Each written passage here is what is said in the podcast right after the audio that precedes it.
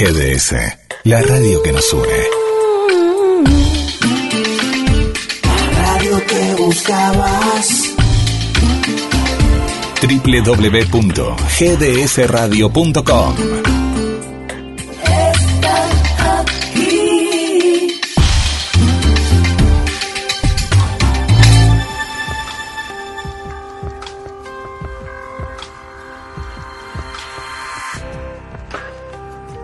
En vivo en GDS, la radio que nos une, le damos la bienvenida desde Mar del Plata, Buenos Aires, Argentina, al Doc Mag.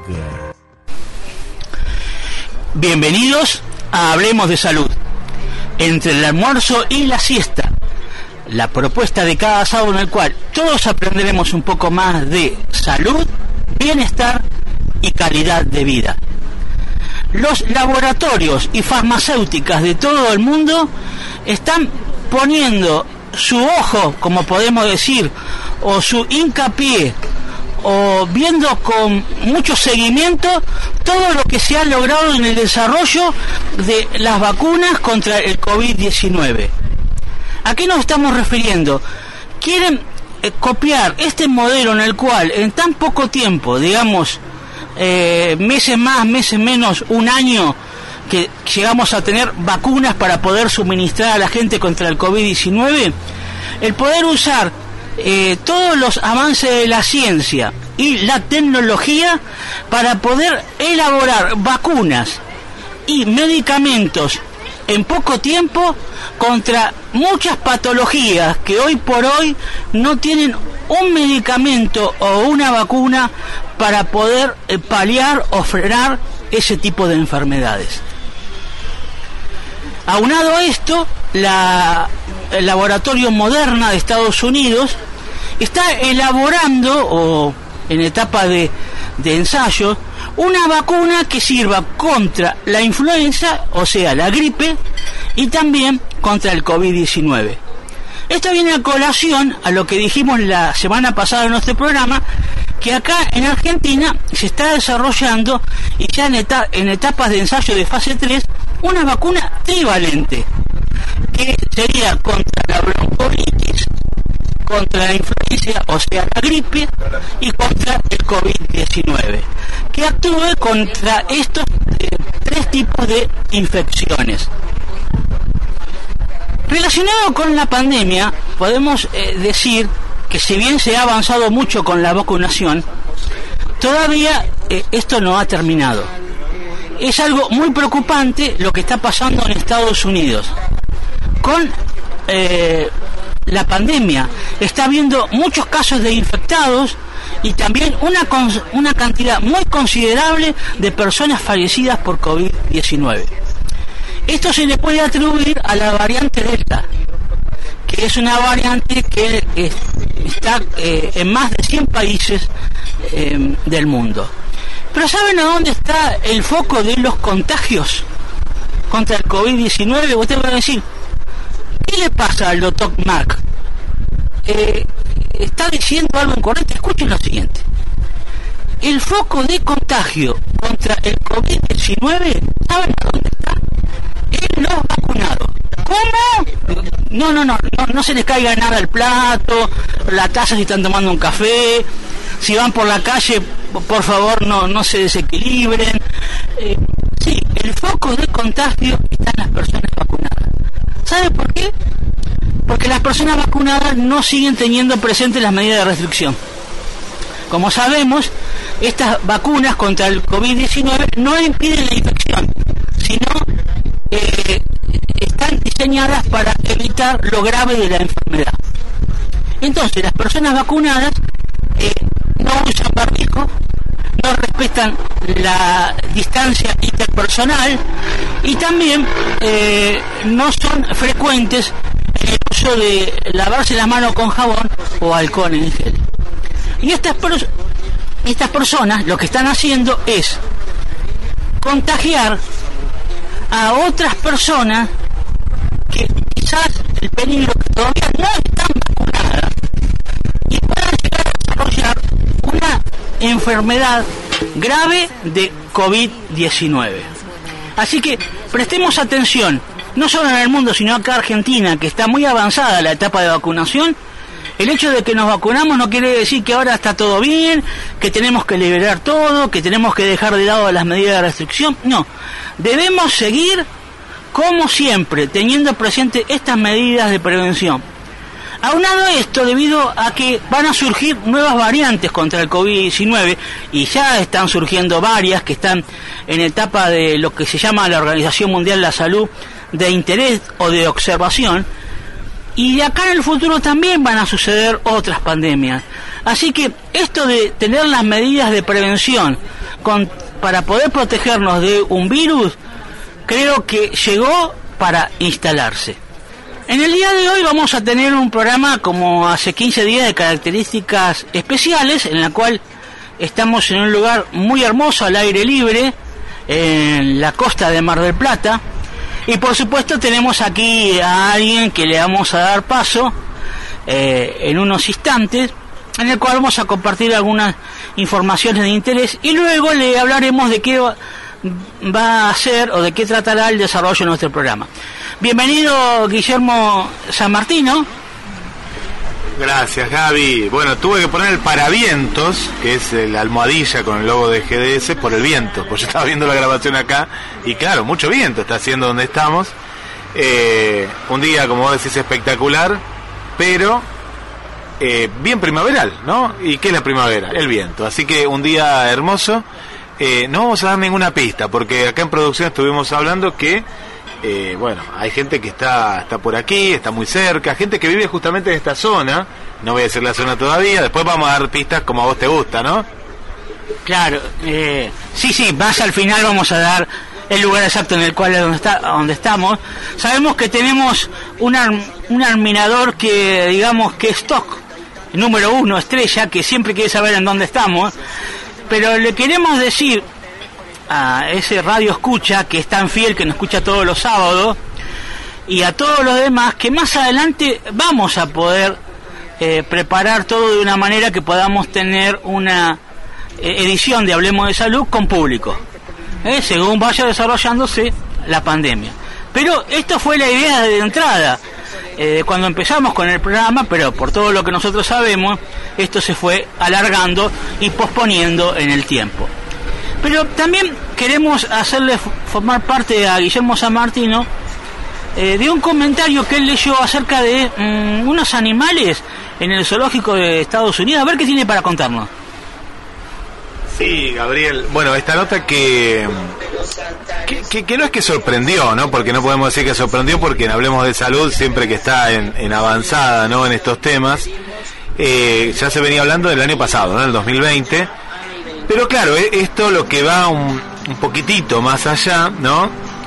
Y lo que veníamos hablando es que se da con una nueva cepa, ¿no? De pronto se da con una eh, ya estudiado el, tema, pero mm, esto que en algunos casos quedó ahí como, como, no digo en duda, ¿no, Gaby? Pero en muchos casos decían, no, pero puede ser que sea así, que no sea así. No, la, la cuestión es que, eh, sí, ciertos animales ya se va estudiando cada vez más, y yo pienso que el año que viene, y en materia de, de muchos de estos temas, vamos a tener hasta hasta más información, ¿no? En este caso la, la, noticia es que gorilas de, un zoológico en los Estados Unidos, eh, en la parte sur, ¿no? En la parte sur, para los amigos que nos escuchan allá y las amigas eh, en Estados Unidos, eh, bueno, encontraron que están en tratamiento en estos momentos, ¿no? Están en tratamiento por coronavirus. Son varios, ¿no? Los gorilas de este zoológico que están situados en Atlanta,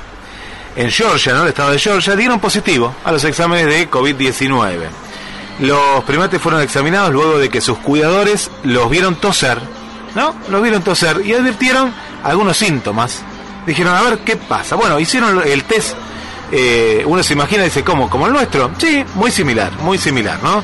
y los gorilas en riesgo de sufrir complicaciones estaban siendo tratados con anticuerpos monoclonales y proteínas producidas en laboratorios para combatir infecciones. Son 20, ¿eh? no es que sean 2, 3, sino que ya son 20 al día de hoy.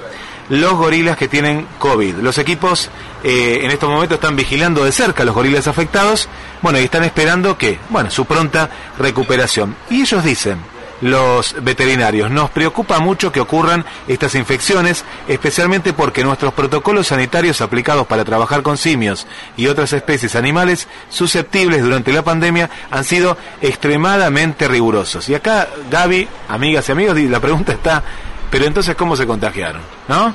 Ahí queda todo un, interrogante. Y voy a lo último. Aunque los humanos puedan transmitir el virus a otros animales como gorilas, y eso ha ocurrido en otros zoológicos, no hay datos todavía que indiquen que animales de un zoológico puedan transmitir el virus a los humanos. Eh, sí, eh, bien, Guillermo, eh, lo que estás diciendo.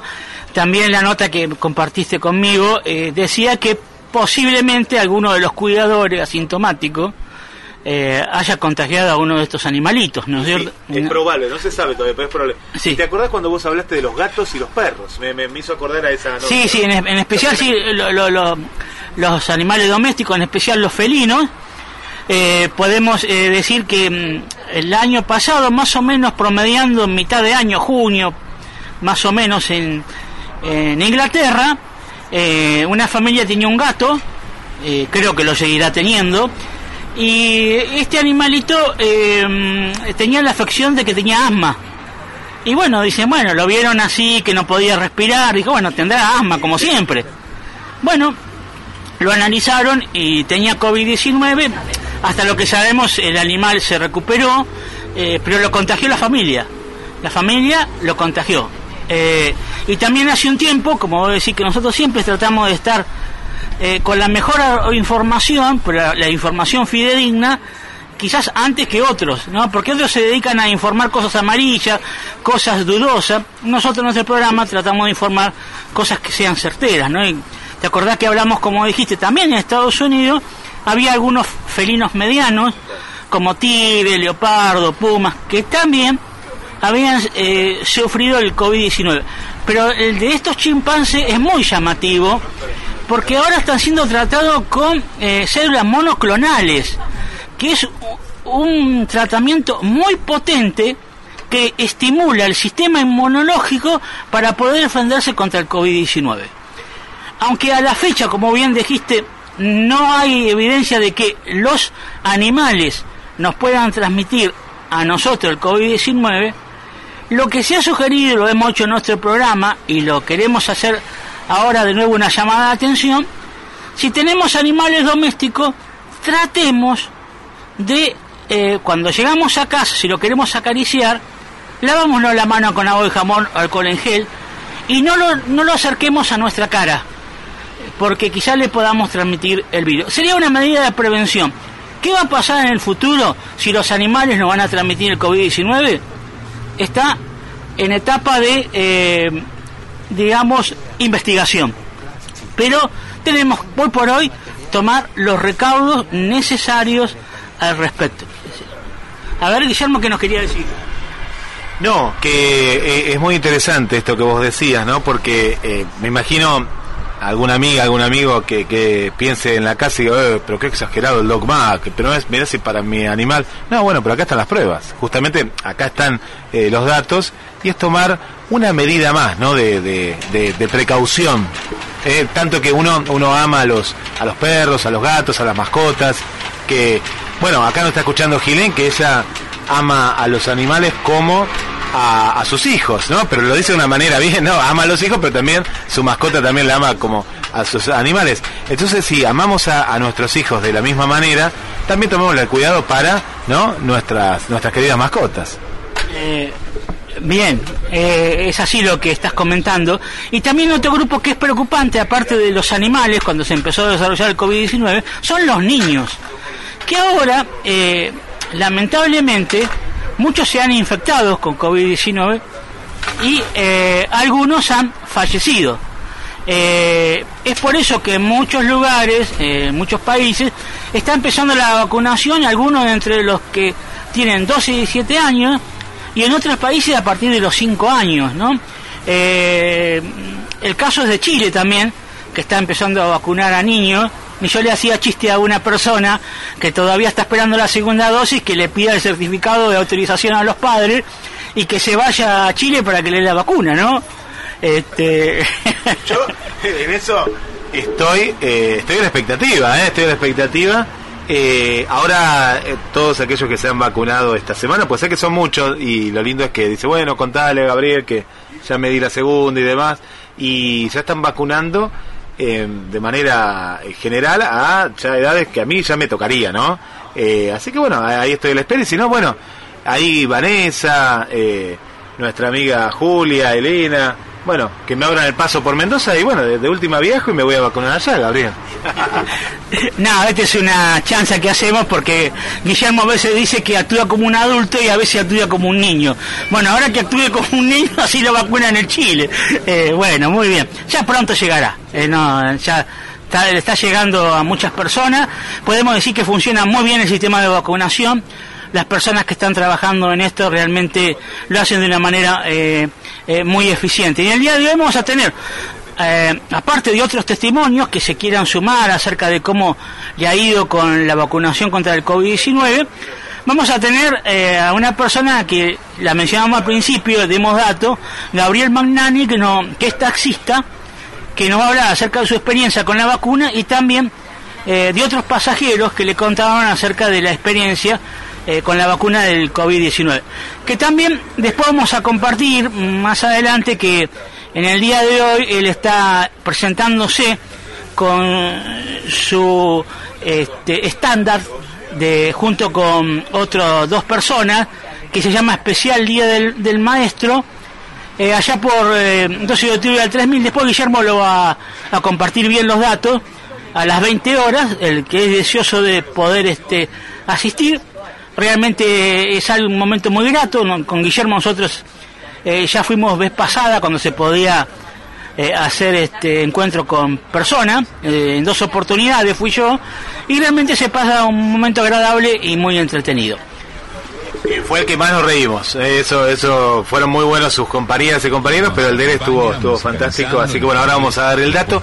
Y te lo, no te lo dije eh, recién en la producción, pero te lo digo ahora en vivo. Le mandamos un saludo para Carlos Matos, que está agradecido por el informe de la pirámide de Egipto, de ese gran descubrimiento. Eh, bueno, hablamos un poquito de todo, pero ya que están ahí en la, en la audiencia, porque le sirvió y lo trató en el programa del martes. El martes vos me lo enviaste, yo le comento y bueno, después te voy a compartir el programa que, estuvo muy bueno y que esa nota salió así por por ese por ese informe. Y bueno, le mandamos un saludo también para su esposa Natalia. Eh, sí, por supuesto, un saludo para el querido Mateo y también para su esposa Natalia.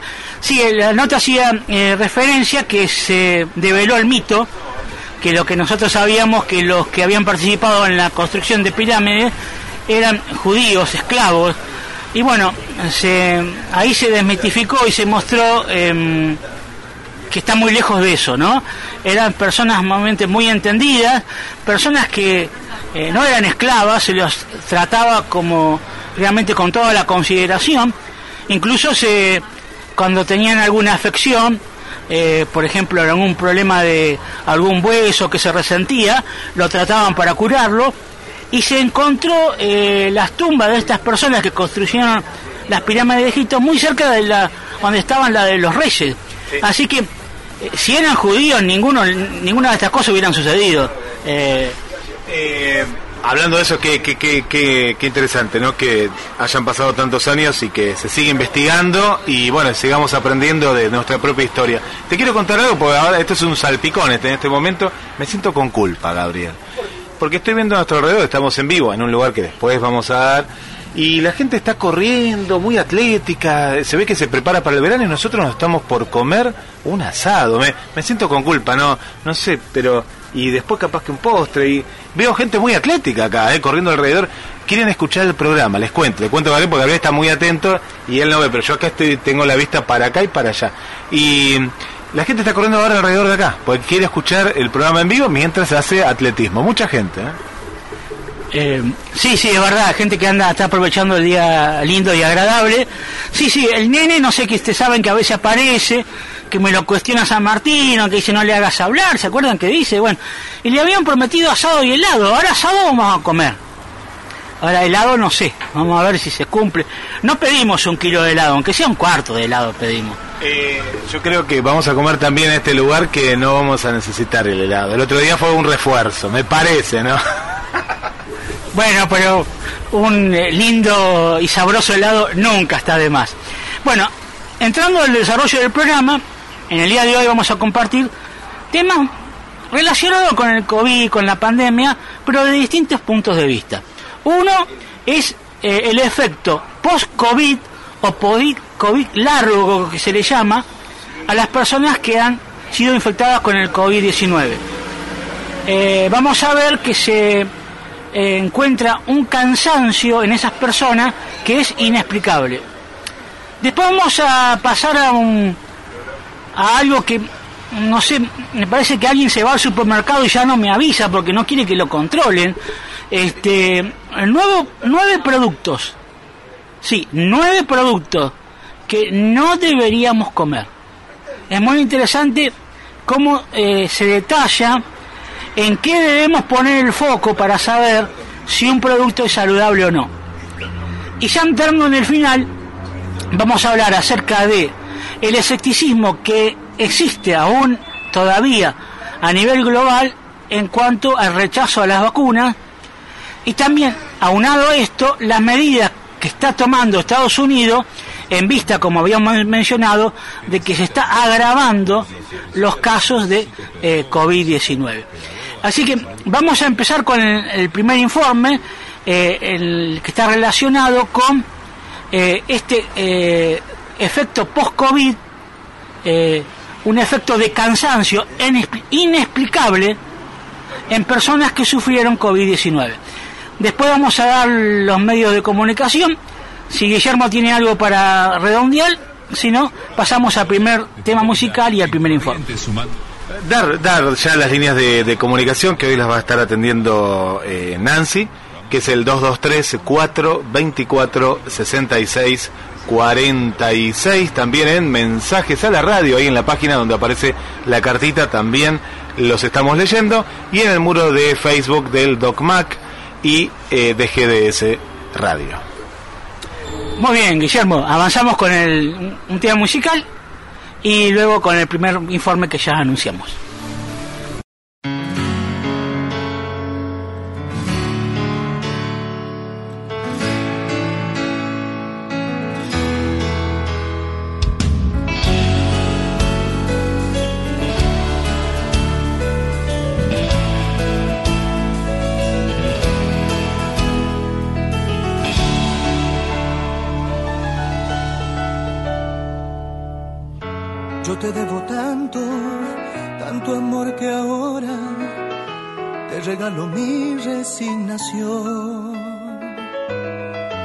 Que tú me amaste, yo pude sentirlo.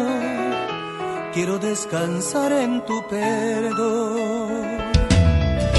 Voy a hacer de cuenta que nunca te fuiste, que has ido de viaje y nada más.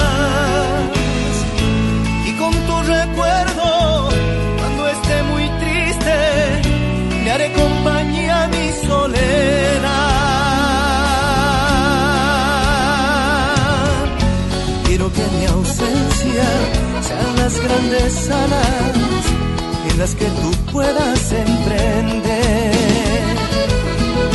ese vuelo largo de tantas escalas que en alguna me puedas perder.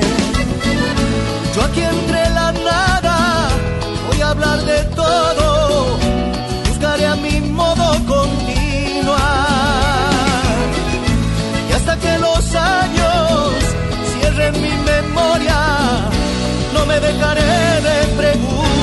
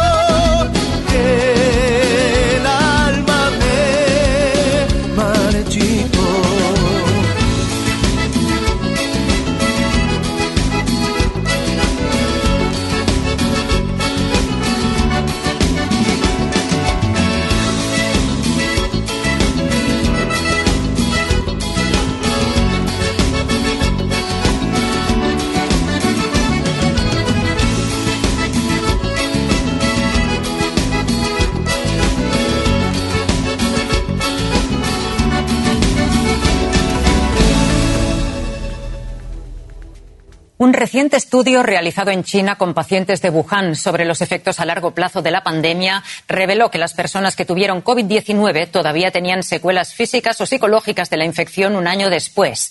La fatiga o debilidad muscular fue el síntoma más común entre los pacientes, aunque también informaron de problemas de movilidad, dolor, malestar y ansiedad o depresión. La Organización Mundial de la Salud ha llamado a los países a priorizar el reconocimiento, la rehabilitación y la investigación de las consecuencias a largo plazo de la COVID-19.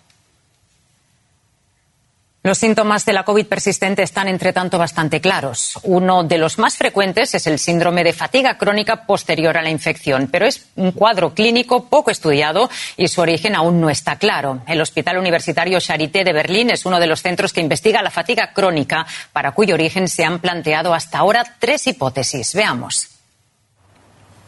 A primera vista nada hace pensar que cada uno de sus movimientos requieran un gran esfuerzo. Pero desde hace un año Jennifer Nels apenas logra valerse por sí misma. Padece el síndrome de fatiga crónica post-COVID-19.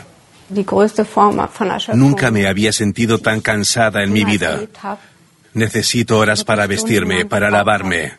Siempre tengo que volver a acostarme y hacer pausas para descansar. Al cabo de pocos minutos, su cuerpo necesita una pausa. Incluso esta entrevista debió ser interrumpida reiteradas veces.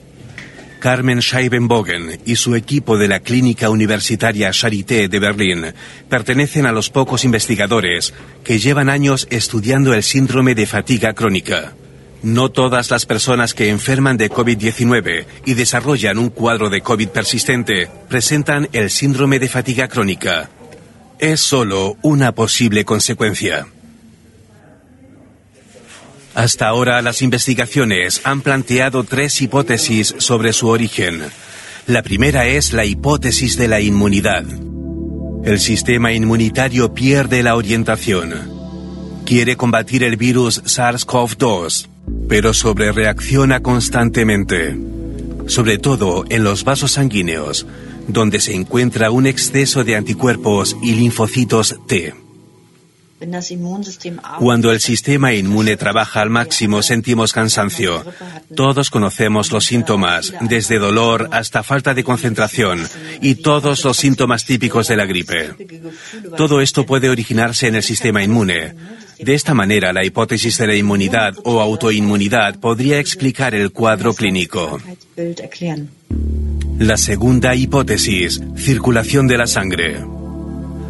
Los vasos sanguíneos del cuerpo se inflaman hasta los más pequeños capilares, que no pueden ya dilatarse y contraerse de manera adecuada. Esto altera la circulación de la sangre, lo que afecta incluso a las mitocondrias, la fuente de energía de las células. El resultado es una disfunción de los órganos y de los músculos que se debilitan. Si no circula suficiente sangre por los vasos sanguíneos, hay una carencia de oxígeno en los tejidos y el cuerpo no es capaz de producir suficiente energía. Esto puede traducirse en dolor muscular al ejecutar cualquier actividad, dolor de cabeza y falta de concentración. La tercera hipótesis, el sistema nervioso. En este caso, los científicos plantean la idea de una disfunción nerviosa. La conductividad se ve limitada. El sistema nervioso, que también controla funciones corporales involuntarias, sufre de estrés constante. Y eso lleva a una disfunción en todo el cuerpo. El sistema nervioso deja de funcionar adecuadamente. El ejemplo más típico es la pérdida del gusto y del olfato, ambas funciones nerviosas, pero también la alteración de la memoria y la falta de concentración. Los científicos suponen que estos tres mecanismos, por separado o en simultáneo, pueden generar el síndrome de fatiga crónica pero debido a que es un área aún poco estudiada, es difícil para los médicos decidir cuál es la mejor terapia para pacientes como Jennifer Nels. Y tenemos ahora el placer de hablar con la investigadora mexicana Angélica Cuapio Gómez, que trabaja en el prestigioso Instituto Karolinska de Estocolmo y nos acompaña a esta hora desde la capital sueca. Señora Cuapio, muchísimas gracias por atendernos. Muchas gracias, encantada. En el informe veíamos que hay varias hipótesis sobre el origen de la fatiga crónica. ¿Qué informaciones maneja usted? Bueno, conocemos este, este síndrome de la fatiga crónica ya desde hace mucho tiempo, no precisamente para el COVID, sino para otras infecciones, infecciones virales en particular, pero para, también para enfermedades de tipo eh, autoinmune.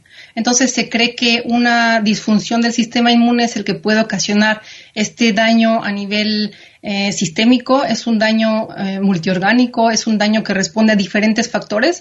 Sin embargo, se cree que el sistema inmune está afectado y principalmente, o nuevos, nuevas evidencias señalan que las células B, los linfocitos T, aquellas células que producen los anticuerpos, son las que pueden estar alteradas y ocasionar este síndrome, así como también eh, diferentes virus. Se ha visto que el citomegalovirus, el, el, virus Epstein-Barr, eh, otros virus como los herpes pueden ocasionar este síndrome de fatiga crónica. Entonces, esto también responde a alteraciones a nivel vascular, como bien lo mencionan, a, afectaciones a nivel eh, eh, multiorgánico. Entonces, nuestros vasos sufren un desacondicionamiento, sufren, están trabajando en marchas forzadas y entonces eso es lo que debilita a todo nuestro organismo y produce esta fatiga crónica.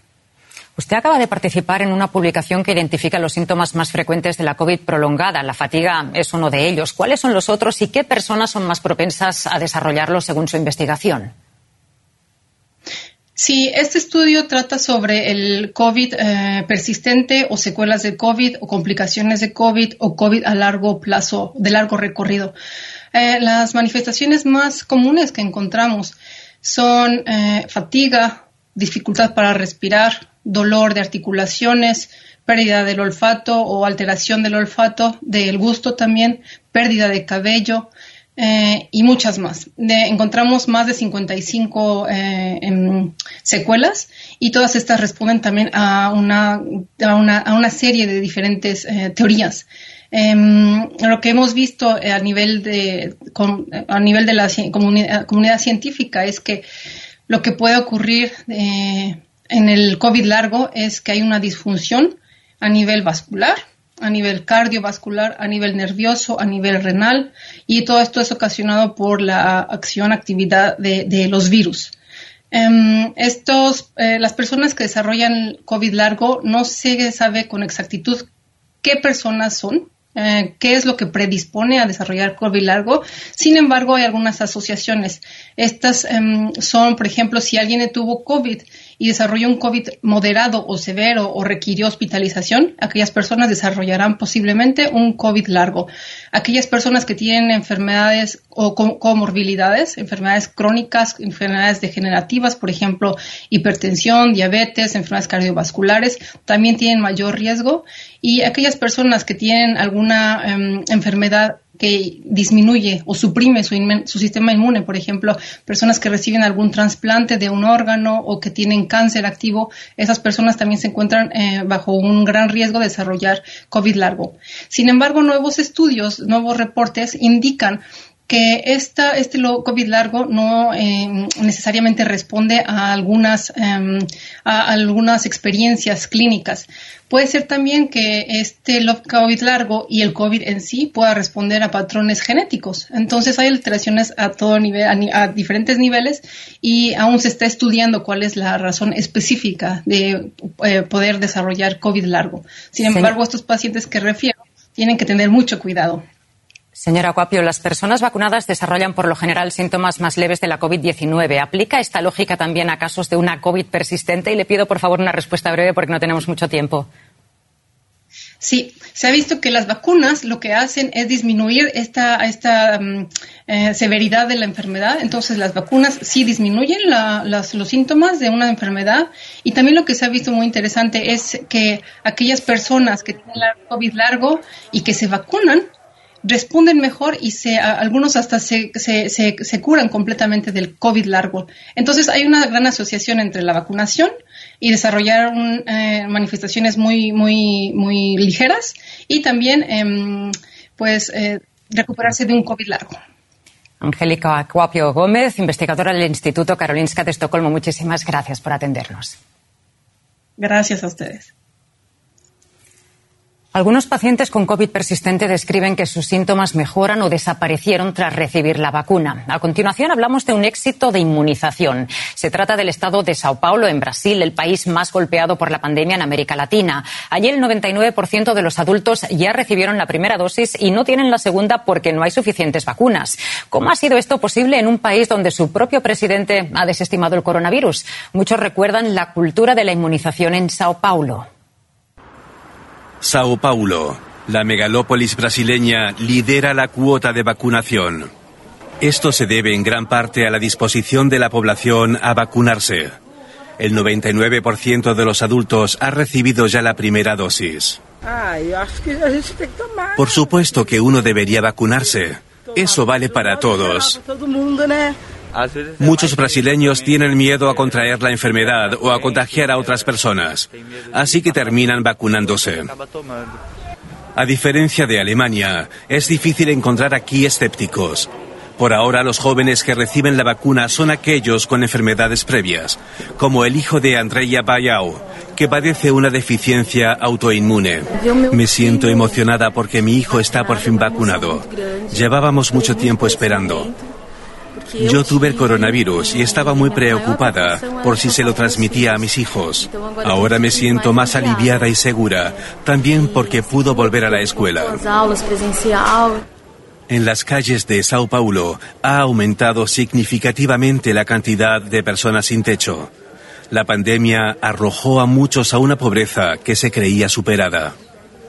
Pero también aquí la mayoría de las personas ha sido inoculada principalmente con la vacuna de Johnson, que requiere una sola dosis. Los brasileños creemos en las vacunas. Al fin y al cabo, hemos sido vacunados en muchas ocasiones contra las enfermedades del trópico. Sao Paulo, donde muchas personas viajan en autobús y metro para ir a trabajar, ocupa el primer lugar de vacunación de la primera dosis. El problema en Brasil es la segunda dosis por la demora en las entregas. Sin embargo, hay una gran disposición y confianza en la vacuna. Como muy bien se nos indicó en el informe, está el efecto post-COVID largo en personas que han sufrido el, COVID-19.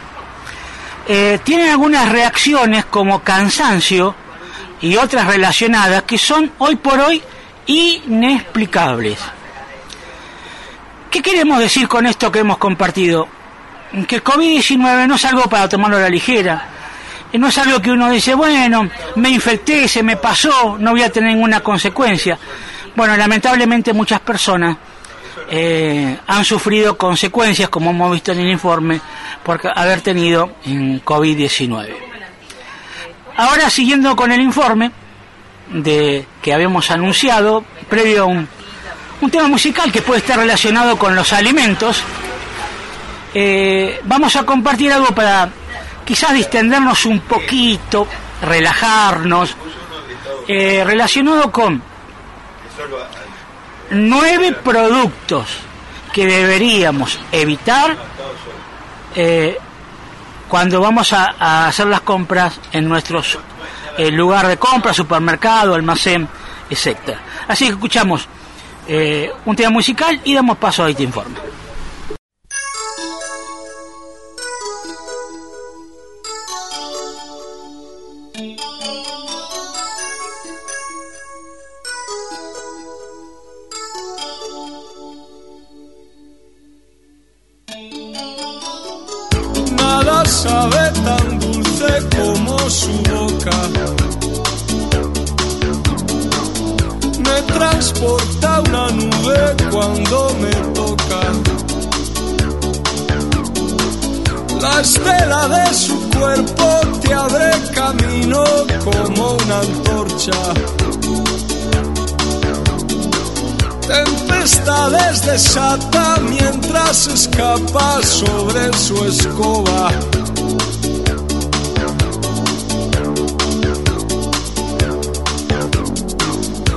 Nada sabe tan dulce como su boca. Tan solo alguna cosa que no se nombra. Algunas veces paso por el mercado y le traigo rosas. O la miro despacio de arriba abajo y se van las horas.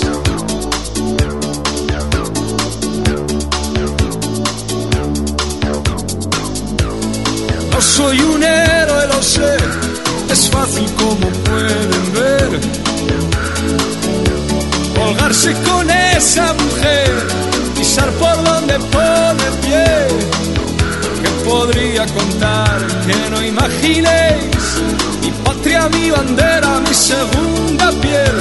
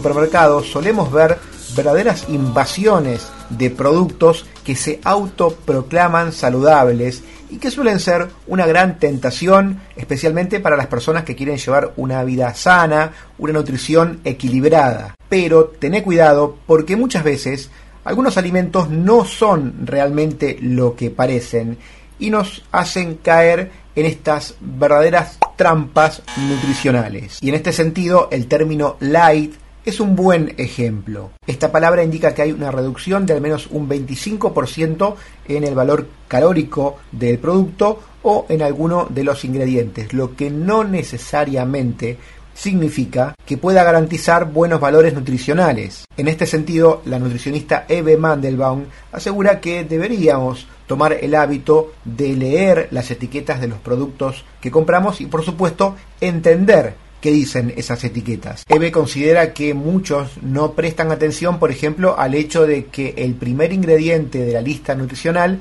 es aquel que aparece en mayor cantidad. Y para ayudarte a escapar de estas trampas nutricionales, te propongo que a continuación en este video veamos una lista con algunos alimentos que a primera vista se ven como una buena opción para una nutrición sana, variada, equilibrada y nutritiva, pero que sin embargo no son tan así. Son en definitiva algo así como lobos con piel de cordero.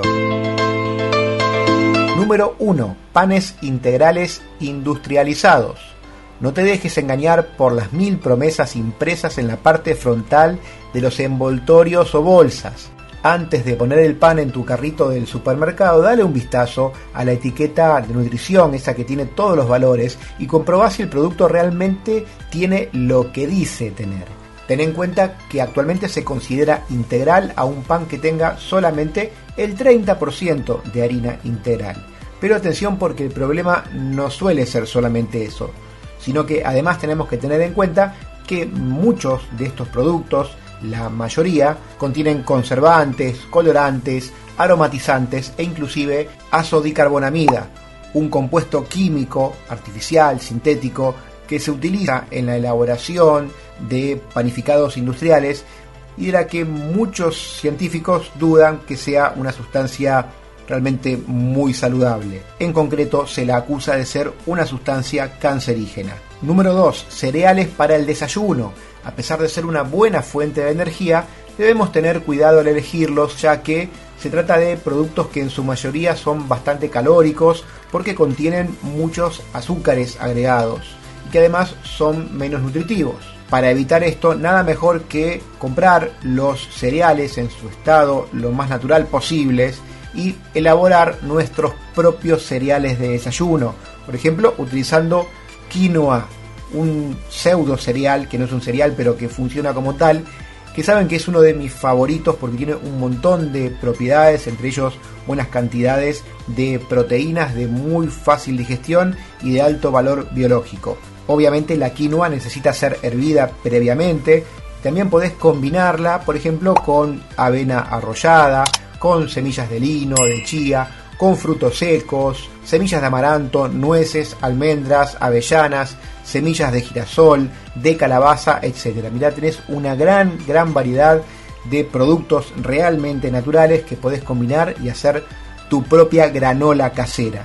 Número 3. Barras de cereales, que parecen ser una muy buena elección tanto para antes como para después de entrenar para comer a media mañana, media tarde, como snacks, como picoteos. Pero ten cuidado y fíjate siempre de ver su etiqueta con los valores nutricionales que está obligatoriamente en el envoltorio.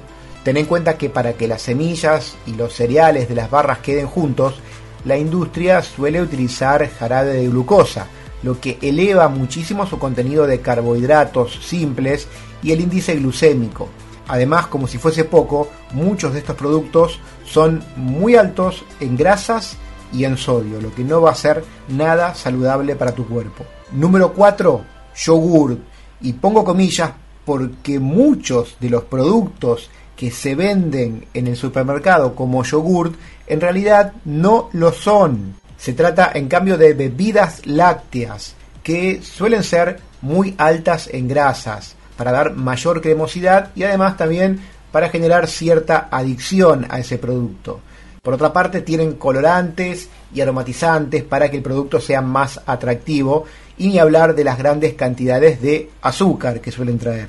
Detectar esto también es bastante fácil simplemente leyendo las etiquetas de los envases. Ahí suelen decir, por ejemplo, bebidas lácteas, hechas a base de yogur o cosas similares, pero no dicen directamente que es yogur. Por eso presta atención y no te dejes engañar y trata de priorizar en todo caso yogures naturales, bebidas que realmente sean yogur. Y en este caso trata de priorizar las opciones naturales que no tienen azúcares agregados ni colorantes para poder después agregarle frutas en todo caso y darles más sabor de una forma mucho más natural. Número 5. Jugos industrializados. Fíjate que muchas veces en el envase llevan el nombre de jugos, pero si lees la etiqueta dice con el 5%, con el 8% de frutas. Y te preguntarás, ¿y el otro 95% qué es? Bueno, sospechar de estas cosas y más bien dejarlas de lado, no las consumas porque no son lo que parecen ser y están muy lejos de ser bebidas saludables, alimentos saludables. Por supuesto, como siempre, nada mejor que ir a la fruta natural y hacer tus propios jugos en tu casa. En este sentido, algo muy parecido pasa con el ejemplo número 6, la miel que a veces vemos en los mercados y que realmente no es miel. Etiquetas que engañan, nombres que engañan y cuando te fijas te encontrás con que se trata básicamente de jarabe de maíz de alta fructosa que en algunos casos tienen un porcentaje muy pequeño de miel y en algunos casos ni siquiera eso, solamente saborizantes para darle ese sabor similar. Nada mejor que la miel natural. Fíjate siempre que la miel natural, cuando está sometida a temperaturas bajas, se suele cristalizar, se hace color blanca y se pone sólida.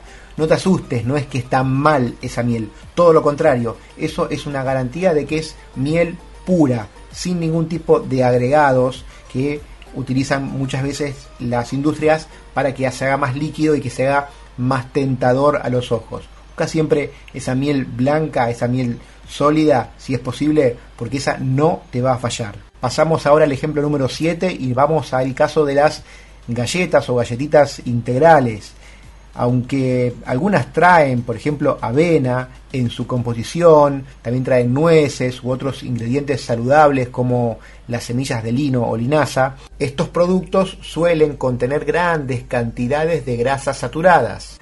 Lo correcto es hacer nuestras propias galletitas caseras si queremos consumirlas, que a menudo suelen ser además de fácil preparación dependiendo de la receta.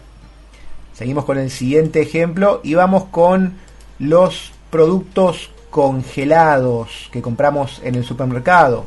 El proceso de congelado en sí no daña a los productos, pero sí suelen hacerlo algunas otras sustancias que se les agregan para que duren más. Y atención, porque en este punto, como en todos los otros, no se trata de demonizar a cada categoría de alimentos, sino a decirte que prestes atención a las etiquetas, porque hay marcas, hay productos diferentes, algunos cuidan realmente nuestra salud, mientras que otros se avivan y tratan de engañarnos. Por eso fíjate bien en las etiquetas, porque también hay productos congelados que sí están hechos de una forma mucho más natural y que son mucho más saludables. Y el siguiente punto en donde realmente sí va a ser difícil conseguir un producto sano está en las sopas industrializadas, las sopas comerciales que compramos en los supermercados en sobrecitos. Aquí faltan nutrientes y fibras y sobran otros ingredientes como por ejemplo sodio y conservantes además de grasas. Para que tengas una idea, en general las sopas que vienen en sobre tienen más del doble de sodio de lo que es la dosis recomendada para un día completo de una persona promedio adulta. Y también tener muy en cuenta que muchas veces los productos que se venden como light, como reducidos en calorías, en este caso de las sopas, por tener un poco menos de materia grasa, suelen agregar aún más sodio. Así que cuidado con eso, cuidado con pensar que por ser versiones light van a ser saludables. Y en este caso recordad que hay muchísimas variedades de sopas que podés hacer en tu casa de una forma totalmente natural, muy económicas, muy fáciles y muy ricas.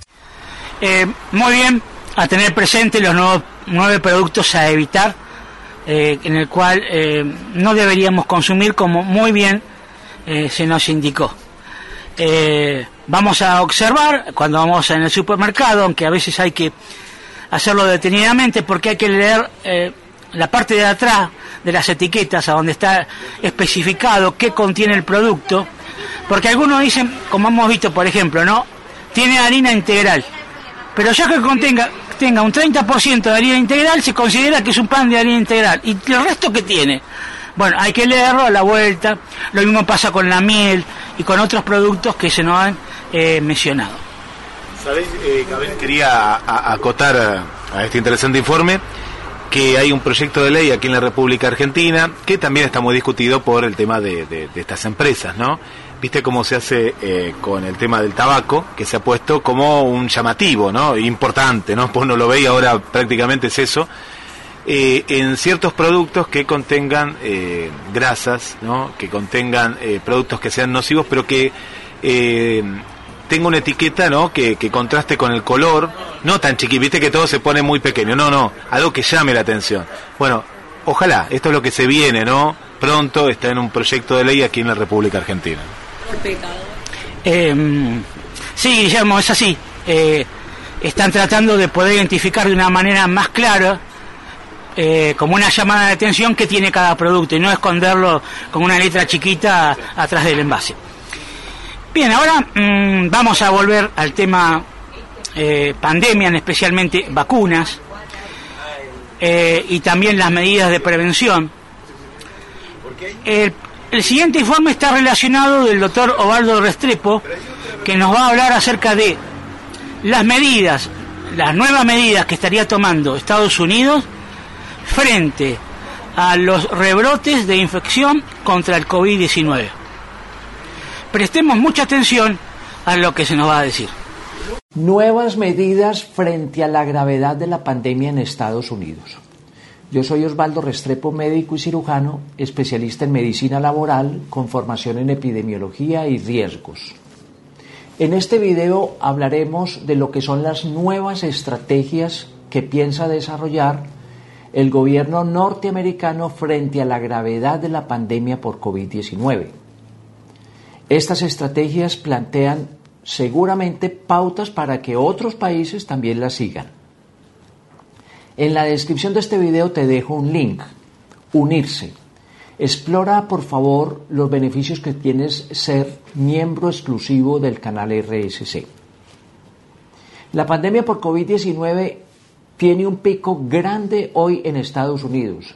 Se está acercando paulatinamente al mayor pico que Estados Unidos ha tenido en esta pandemia por COVID-19. Esa pandemia está cobrando más de 160 mil casos nuevos diarios y también está cobrando más de 1.450 muertos diarios.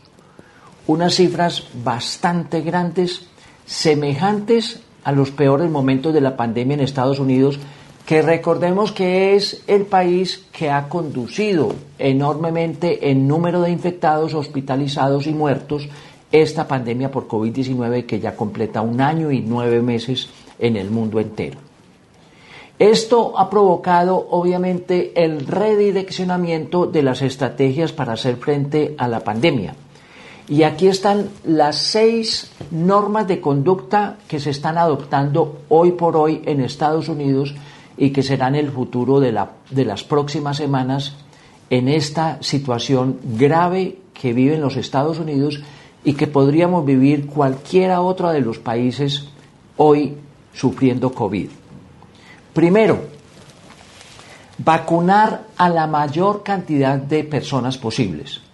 Y aquí se abre un paréntesis grande, porque estas vacunas fueron inicialmente consideradas voluntarias y ahora se empieza el curso, el camino para volverlas cada vez más obligatorios. Los empleados públicos en Estados Unidos tenían la obligación de vacunarse, pero ahora se llama la atención para que todos los empleados privados igualmente puedan ser vacunados, con medidas sancionatorias para quienes no se vacunen. Escuchen bien, medidas sancionatorias para quienes no se vacunan. Esta medida tendrá hondo significado para el futuro de la pandemia de Estados Unidos y del mundo entero, que empieza a considerar que lo que antes era voluntario se podría volver obligatorio. Segundo, la protección de las personas que ya están vacunadas con una protección mayor. Eso significa terceras dosis de la vacuna. Muy probablemente las vacunas que inicialmente se consideraron que eran para personas inmunosuprimidas o personas que ajustaran más de seis o siete meses de haber sido vacunados, ahora seguramente eh, se considerará tercera dosis para todas las personas que vayan ajustando esos seis o siete meses. Se extenderá posiblemente la aplicación de tercera dosis a nivel mundial. Tercero, la situación de escuelas, colegios y universidades. Definitivamente se quiere la presencialidad en el sector educativo y eso va a obligar a vacunar a todos los docentes, en este momento a todos los mayores de 12 años y ya se empieza a abrir camino la vacunación para menores de 12 años.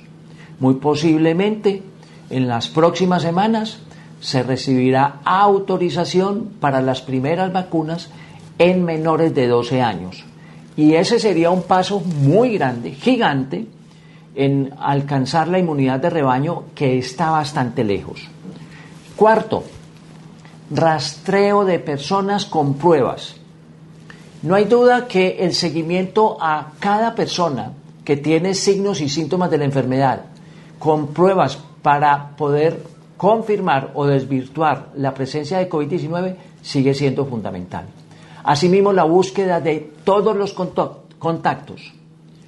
Estamos a las puertas de que estas pruebas cada vez más sean practicadas por las mismas personas, incluso en la casa.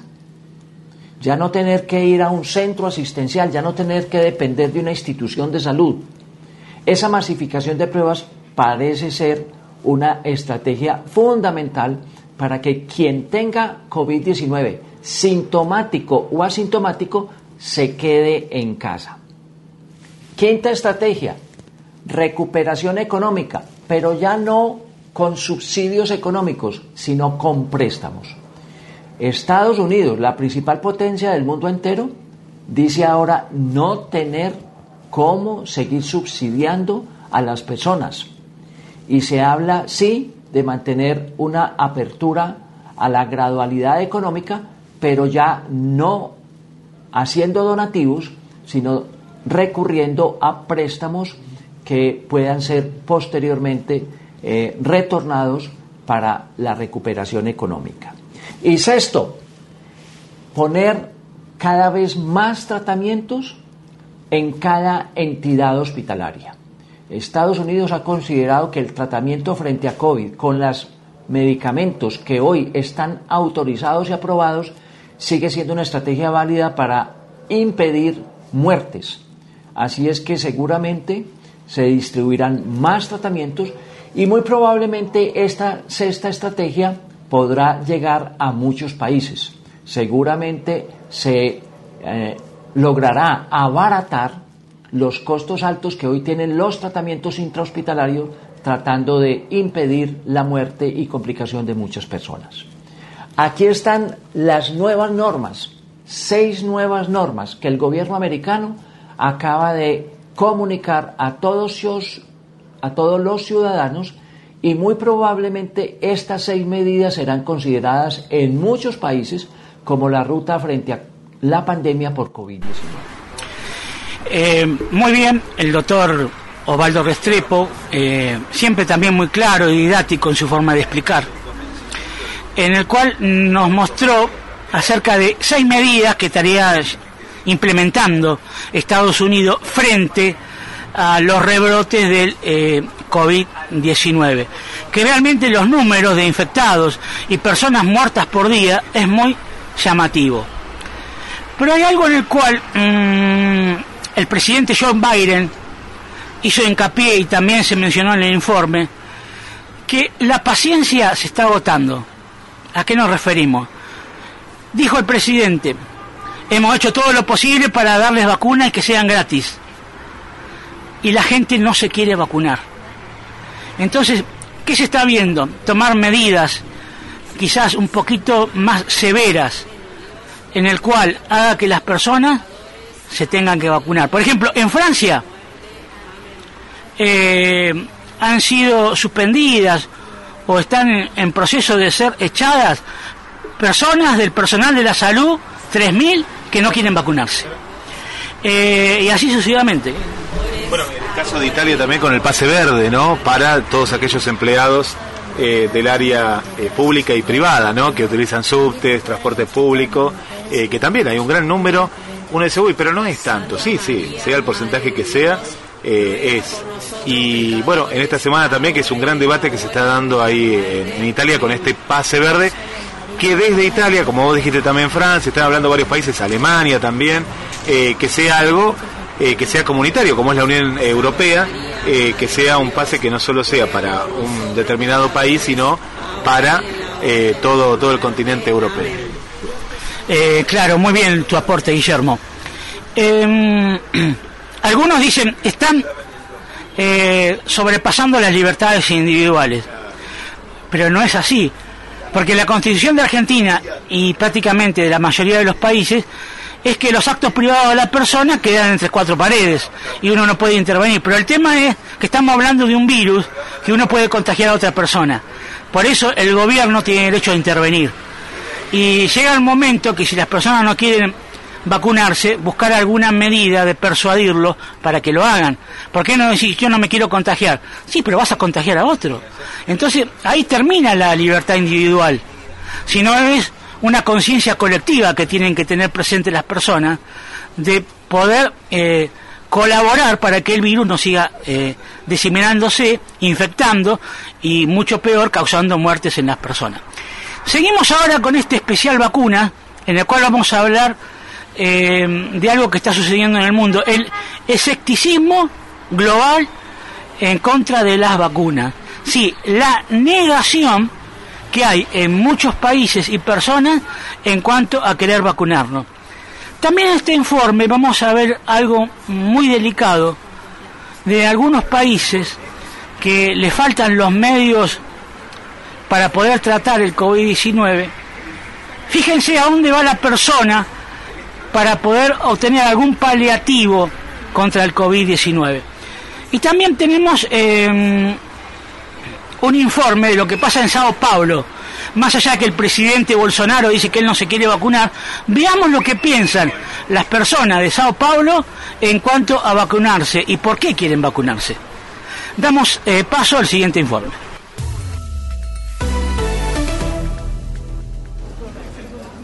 Las campañas de vacunación contra la COVID-19 avanzan en todo el mundo, pero de manera muy desigual. Mientras los países ricos alcanzan cuotas de hasta el 75% de adultos con la pauta completa, los más pobres a veces no llegan ni al 3%. Pero el avance se ve también obstaculizado por un fenómeno muy similar en todos los países, el rechazo a la vacuna.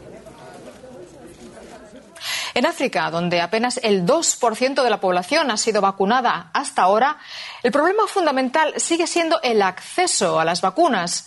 Pero también allí el escepticismo empieza a hacerse sentir. Según un estudio del Centro de Control Sanitario de África, hay diferencias notables en este sentido entre los países. Mientras que en Etiopía o Níger más del 90% de la población desearía vacunarse, en Malawi, en el sur del continente, sigue habiendo un fuerte escepticismo. La gente vuelve a hacer fila ante los centros de vacunación en Bantaya. Llegó una nueva entrega de vacunas. El aumento de casos en las últimas semanas también incrementó la predisposición de la gente a vacunarse. Una situación muy distinta a la de pocos meses atrás, cuando Malawi tuvo que incinerar casi 20.000 ampollas de AstraZeneca inutilizadas porque habían superado su fecha de caducidad. El escepticismo sobre la vacunación sigue ampliamente difundido, incluso delante de uno de los centros de vacunación. Uh, Efectivamente, estoy muy expuesto porque trabajamos aquí en el hospital. Y sí que recuerdo haber sentido algún dolor de cabeza en los últimos tres, cuatro meses, pero solo le recé a Dios Todopoderoso. Hay gente que dice que la vacuna tiene efectos secundarios, así que decidí esperar y ver primero antes de vacunarme.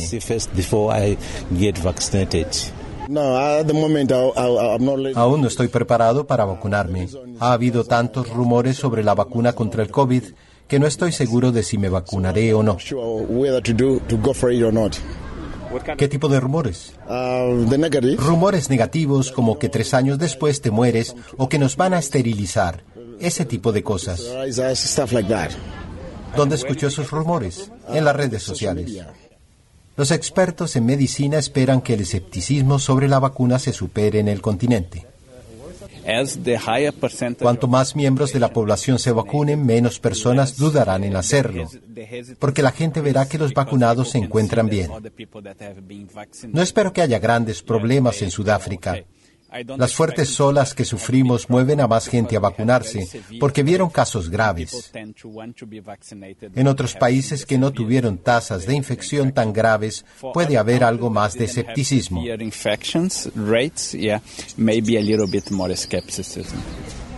De vuelta a Blantyre. Muchos de los que esperan a ser vacunados también son optimistas respecto a la predisposición de otra gente. No me preocupa, me agrada la idea porque estaré protegida. La vacuna contra el COVID está ahí para proteger a la gente, no para matarla. Las autoridades deberían informar mejor a la gente, ir a los pueblos, organizar encuentros y decirles la verdad. A veces las redes sociales difunden demasiadas mentiras. Todavía queda mucha labor de concienciación por hacer. Menos de un 1% de todos los malawíes recibieron ya la vacuna completa. El actual fenómeno de rechazo a la vacuna anti-COVID tiene muchos motivos y razones diferentes. Vamos a indagar en este tema con la psicóloga Cecilia Gamboa, aquí en Berlín. Cecilia, muchas gracias por conectar con nosotros. El rechazo, el rechazo a las vacunas normalmente significa también aferrarse a otra cosa. ¿Es este un fenómeno típico de una situación de crisis? ¿Cómo lo explica usted? Mm. Bueno, em, el hecho de ir a colocarse una vacuna es un acto de confianza. Eso implica que tenemos confianza en las autoridades, ya sea de la comunidad científica o ya sea de em, las autoridades de, un Estado, em, de que nos están indicando lo correcto. Pero cuando esa confianza no existe, trasladamos esa confianza a otros grupos. Esto puede ser eh, lo que está sucediendo con un determinado sector de este grupo de personas que no desean vacunarse. En América Latina, ah, sí, sí, perdona, te he interrumpido. Perdón.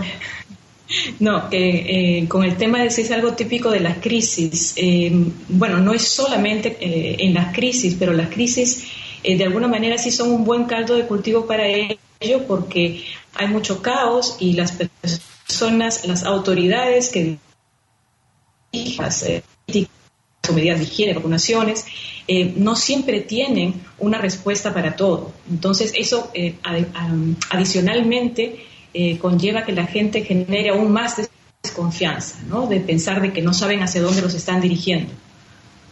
Y en América Latina el escepticismo es actualmente un gran problema, pero también se da mucho en países con un alto grado de escolaridad y fuertes sistemas de información, como los de Europa Occidental.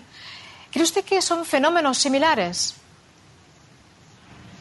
Por un lado, sí son similares, en tanto tanto que efectivamente la educación es importante, la información es importante, pero em, digamos que esto a veces tiene una connotación un poco más emocional. Y en ese sentido, pues eh, todos nos vamos a ver eh, afectados por esa emocionalidad en algún momento. Sin embargo, hay diferencias a ser recalcadas. Eh, mencionaba hace un momento lo del escepticismo, la desconfianza en las autoridades, es algo muy típico de la sociedad latinoamericana. Aquí en Alemania es un poco más eh, sólida esa confianza. Eh, también tenemos, por supuesto, nuestras creencias populares, nuestra cultura ancestral, tenemos una tendencia a creer en medicina alternativa y también a creer que de repente hay otra manera de no vernos afectados por la pandemia. Es una verdad que es difícil de aceptar. Y bueno, muchos expertos nos dicen que en general las vacunas no son algo que debe aceptarse siempre y sin pensarlo, sino que es cuestión de sopesar riesgos y beneficios.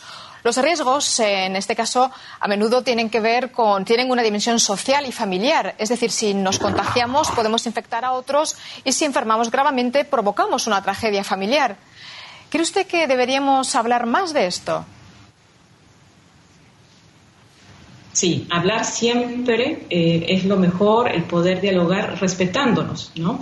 Em, si damos espacio a, la, iniciativa eh, de quien tenemos al frente, nos podemos llevar sorpresas muy agradables que responden eh, en muchos casos con mucha solidaridad a querer protegernos unos a otros.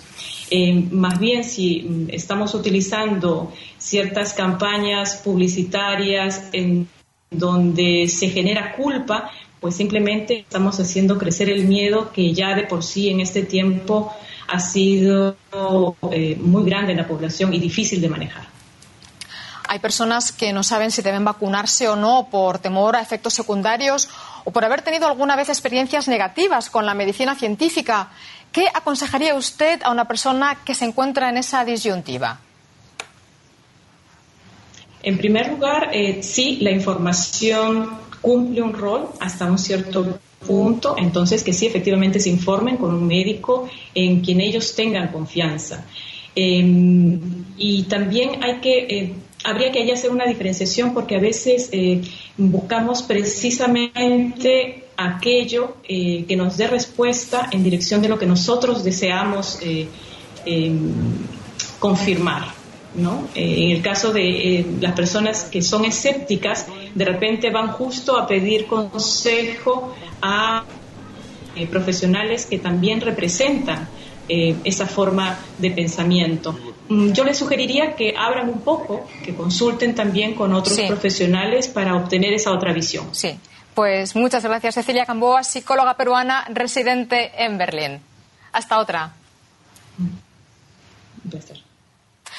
El escepticismo, por otro lado, debe parecer completamente absurdo a la gente de regiones fuertemente golpeadas por la pandemia, como Myanmar, en el sudeste asiático.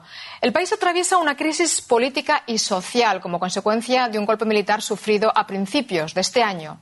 Solo el 40% de las instituciones de salud pública, que ya eran muy insuficientes, sigue ahora funcionando.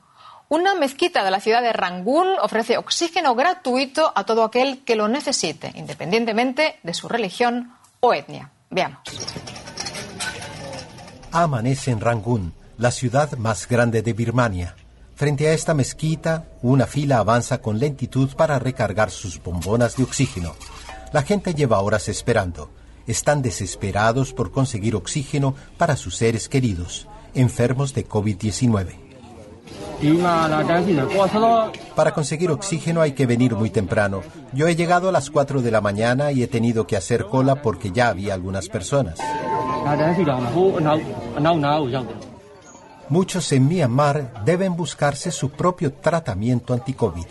En los hospitales escasean las camas y el oxígeno. Esta mezquita decidió ayudar ofreciendo oxígeno por su cuenta. Inicialmente pensamos en distribuir raciones de comida a centros de cuarentena, como ya hicimos el año pasado, pero cambiamos de opinión al constatar que la gente necesitaba desesperadamente oxígeno médico.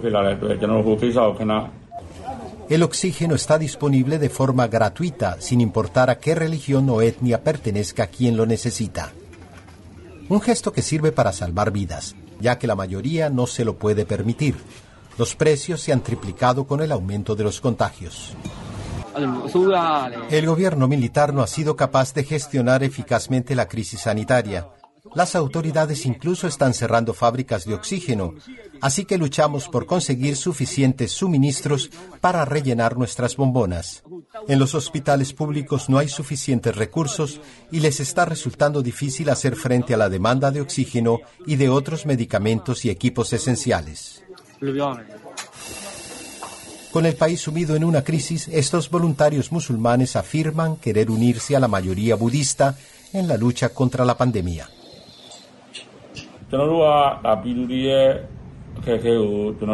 Nos preocupa ser musulmanes y una minoría aquí. Francamente tememos posibles amenazas. Solo queremos contribuir y ayudar a la gente.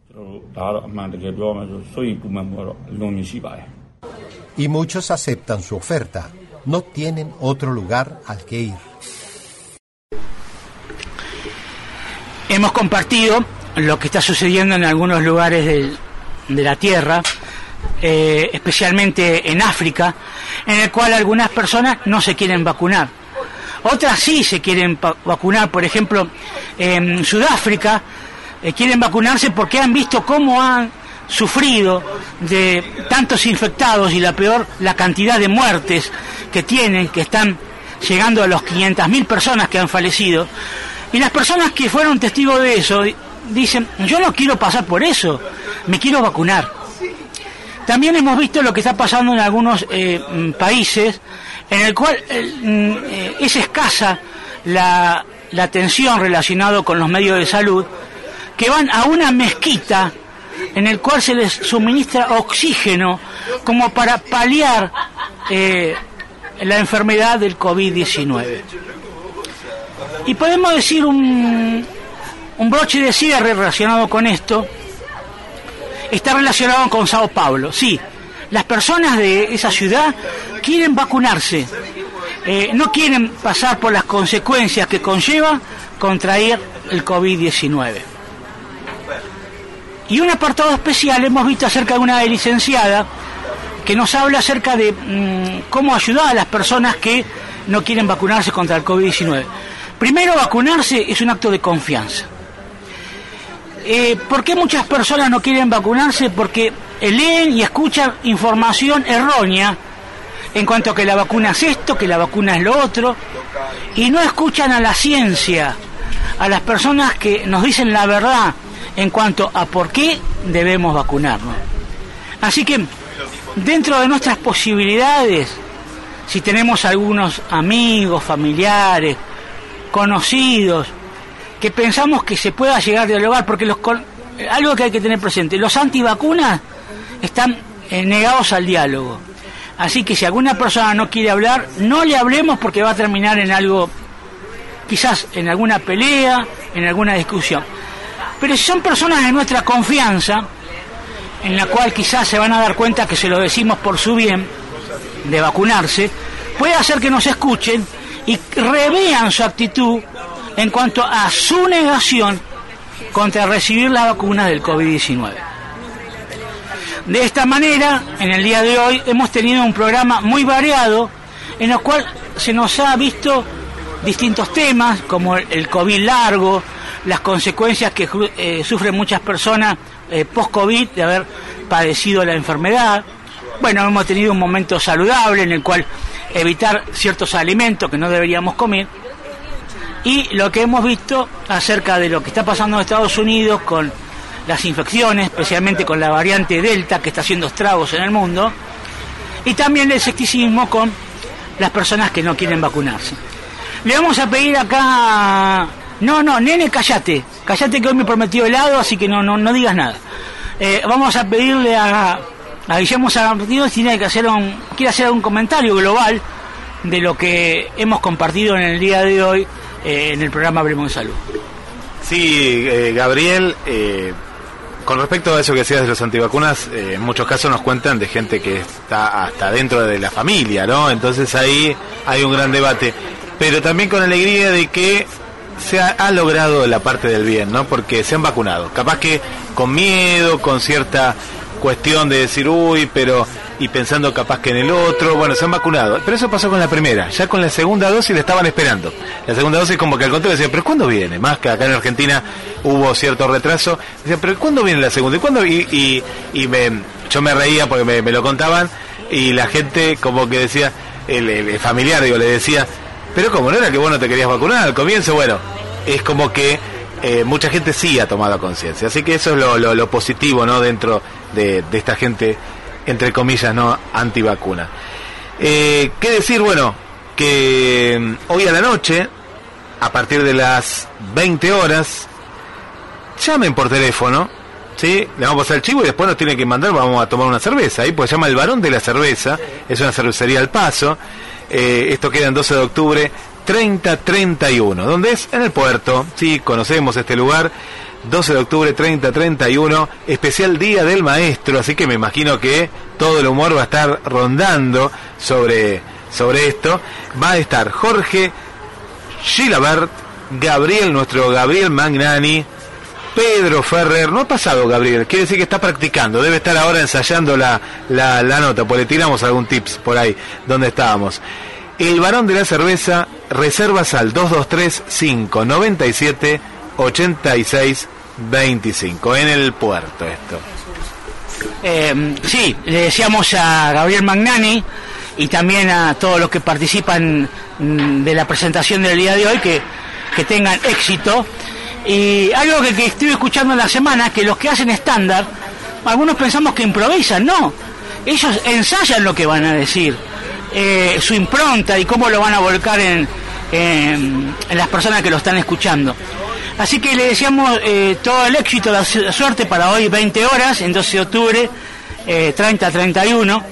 Eh, esperemos que puedan ir todo lo que puedan y de esta manera poder empezar dentro de lo que permite la pandemia a poder hacer eh, presentaciones más seguido relacionado con lo que ustedes hacen y muy bien con el estándar.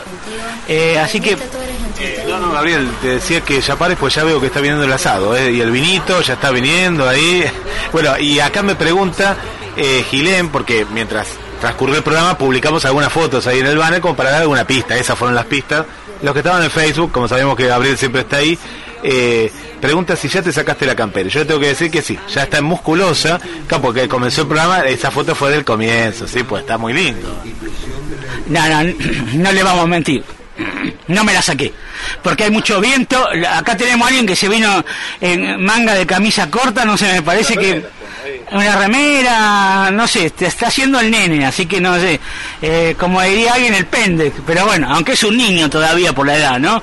Eh, no, no, eh, yo me cuido porque eh, cuando viene la primavera yo soy eh, alérgico al cambio de tiempo. Así que si me desabrigo muy pronto me puede agarrar alergia. Entonces, a veces, siempre me ha pasado hace años, prefiero sufrir hasta que el clima no se estabilice, porque ahora qué pasa, después de las 5 de la tarde empieza a refrescar. Y si yo no tengo algún abrigo, seguro que me voy a agarrar la alergia. Entonces hay un modo operandi que vengo haciendo hace años, y medianamente me da resultado, a veces me agarra desprevenido y me agarro un poco de alergia, pero bueno, es, es lo menos porque tratamos de tomar las prevenciones del caso. Así que, eh, como estábamos hablando de nuestro amigo Gabriel Magnani, que también nos va a compartir luego de terminar el programa, eh, lo que llamamos el programa, después del programa, eh, los mensajes de audio y de voz y de texto, mejor dicho, de nuestro radio escucha, en el cual nos va, nos va a contar acerca de su experiencia personal y también de algunas personas que llevó en su taxi que se han eh, vacunado. Y bueno, el misterio se terminó, y pero voy a decir, en, en- eh, ¿se acuerda del balneario Alfonsina? Bueno, con Gabriel lo estamos viendo acá de enfrente. Ahí estamos nosotros. Eh, hay uno más enfrente. Eh, mm, eh, vamos a decir que se llama Los Argentinos, la parrilla, que atienden muy bien. Este, pero le pedimos que por favor no vengan porque no, no, está- no estamos preparados para recibir público, no, no hemos hablado con la gente del lugar para preparar las mesas o para que vengan más gente, pero pronto lo vamos a realizar. Cuando ni bien la pandemia, esperemos que, vaya aflojando, eh, es nuestro anhelo y deseo, hacer un programa con nuestro radio escucha, eh, un programa en vivo pero presencial, con nuestro radio escuchas teniéndolo ahí nomás, eh, como quien dice, frente a frente, como, que, como dice comúnmente.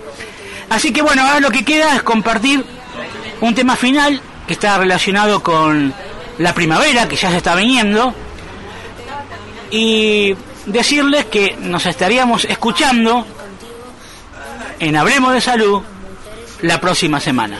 Hasta la próxima semana con Hablemos de Salud.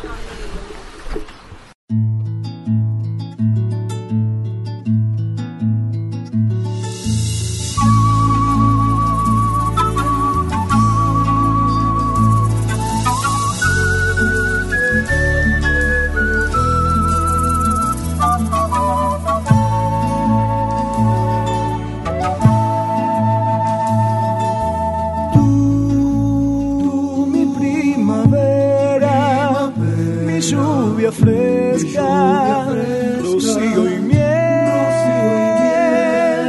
Yo temblando en ansias por tu fragancia, dulce, mujer, dulce mujer, voy por el camino, por lo más alto.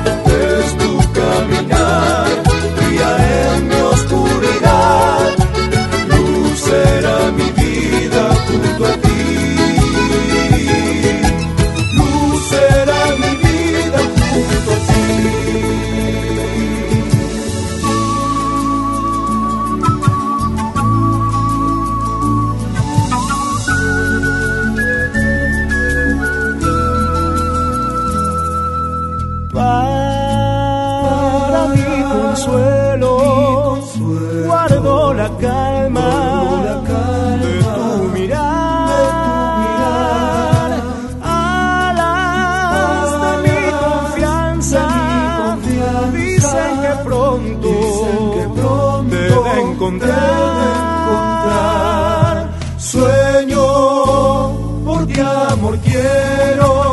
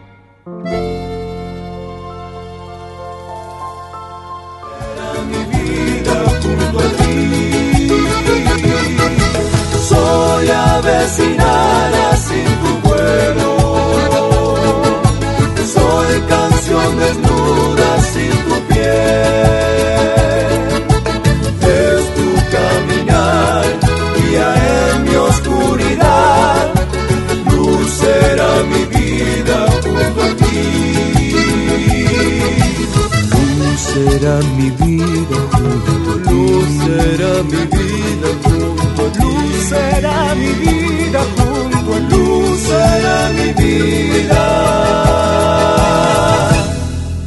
junto a ti. Nos encontramos disfrutando de la mejor música del mundo. GDS Radio, la radio que nos une.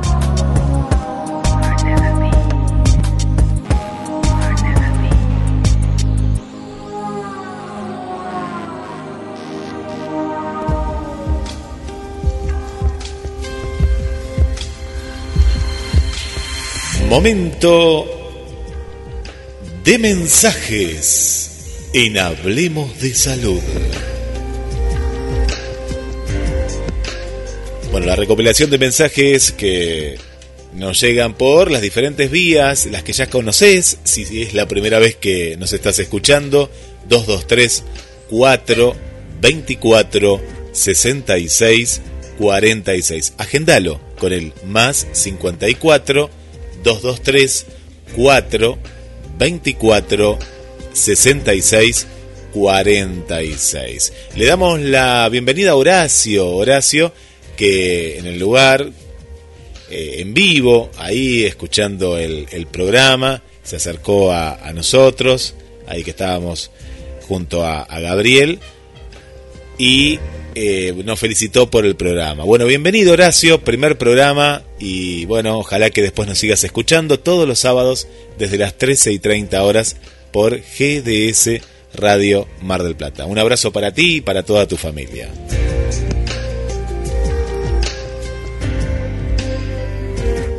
Un saludo también muy especial para, para Juan, que nos está visitando ya hace unas semanas y bueno, nos manda fotos, ¿eh? nos manda fotos desde dónde nos está escuchando, desde su departamento, así que gracias, gracias Juan eh, por estar, la, la, estás pasando muy bien, ¿eh, Juan, así que Bienvenido, bienvenido, hablemos de salud. Y me parece que te vamos a adoptar, Juan, ¿eh? Te querés quedar acá en Mar del Plata. Bueno, quédate, quédate porque unos días preciosos, ya estamos esperando la primavera, estamos despidiendo a, a este invierno con un fin de semana hermoso, ¿eh? un sábado para disfrutar en familia y te llevas la radio a todos, a todos lados. Muy buenas tardes, un saludo especial a todos. Bueno, yo les cuento que acá en Colombia ya se está hablando de que habrá una tercera dosis para los adultos mayores de 70 años. Y desde la última semana de agosto se dio apertura a la vacunación en niños desde los 12 años. En ellos solo se está usando Pfizer, así como en las embarazadas, tal y como lo demanda la Organización Mundial de la Salud. creo que frente a este aspecto, pese a todos los a todas las críticas que ha tenido este gobierno, creo que se está llevando a cabo un trabajo que hay que reconocer. Bueno, un saludo especial a todos, que tengan un resto de sábado muy lindo Guille, Gabriel y a todos los oyentes. Bueno, muchas gracias eh, Cristina y bueno, un buen dato, ¿eh? un buen dato y vamos a estar atentos. Gracias, ¿eh? gracias por, por informarnos. Un saludo para Juan Carlos, para Susana y Sofía, ¿eh? y Sofía, que, están ahí escuchando en familia. Muy bien que Sofi ya vaya escuchando buena radio, ¿eh? que esté escuchando ahí en, en familia. Eh, nos cuentan que han terminado de almorzar. Bueno, compartimos, compartimos el aire con ustedes. Para Laura del Centro también, gracias, gracias por, por la compañía. Hola a todo el equipo de Hablemos de Salud, mi nombre es Carla. Quiero contarles que yo me di dos dosis de AstraZeneca. En la primera tuve bastante fiebre las dos primeras noches y dolor de cuerpo. Y en la segunda dosis un poco menos, pero un poquitito de fiebre tuve y dolor de brazo. Quiero felicitarlos por el programa y vayan por más, que está genial todos los temas de los que hablan. Abrazo. Chau, chau. Bueno, muchas gracias, eh, Carla. Y ya con segunda dosis, qué bueno, qué bueno, qué bueno que nos cuenten ¿eh? eh si se han dado ya esta segunda dosis, eh, cómo cómo les pegó, ¿no? Como dicen ahí en la calle, ¿eh? ¿Y, qué te pasó? ¿Cómo? Bueno, eh, y esto es lo importante, esto es lo importante. Recién Cristina hablaba de la tercera dosis, Carla aquí en Argentina, en Capital Federal, la, primera dosis. Bueno, y esto, es lo importante, ¿no? Eh, el vacunarnos, el, el, seguir adelante, ¿no? Con este plan de vacunación y bueno, y veremos qué es lo que pasa en la República Argentina. Y está muy bueno, como decía, todo esto que nos están contando en diferentes lugares. Un abrazo para Miguel, Miguel Vicente, eh, de aquí de Mar del Plata, pero que está en Capital Federal. Un abrazo para, para él y que está disfrutando de, unas vacaciones. Como Juan contábamos recién, que se vino de Capital, más que nada de Tortuguitas, de Gran Buenos Aires, a Mar del Plata. Bueno, el amigo Miguel está allá y nos manda un saludo para, para el Doc Mac y para Guillermo, para todo el equipo de la radio. Gracias, eh, gracias Miguel un abrazo muy fuerte para, para ti. Bueno, vamos con más saludos eh, a la gente de Urlingan. Y cuando hablamos de Urlingan, hablamos de Susana, hablamos de Roxy y hablamos de María, eh, que nos están escuchando, la familia Rodríguez ahí presente, presente eh, como, como cada sábado. Eh, ahí siempre está la radio que nos une. Hola Gabriel, hola Guille, ¿cómo están? Cariño grande de Asunción, escuchando mi programa favorito de salud, con mucha información como siempre, muy interesante. Y bueno, eh, en esta ocasión solamente quisiera compartir con ustedes la alegría y la esperanza que estamos pasando acá en mi país con, la, con los importantes descensos de, de contagios y bueno, por decirles el informe de ayer, 63 eh, contagios nuevos y dos fallecidos lastimosamente, ¿verdad? Pero con la comparación de lo que eran meses anteriores, realmente es muchísima la diferencia y crece la esperanza. Seguimos esperando la segunda dosis, las que, por ejemplo, en mi caso, estoy esperando la segunda dosis de Sputnik, que es un poquito la que más se está esperando las demás, las demás avanzan un poco más y la, el rango etario desde este lunes a partir de 18 años en adelante ya pueden vacunarse. Y así seguimos aquí en Asunción.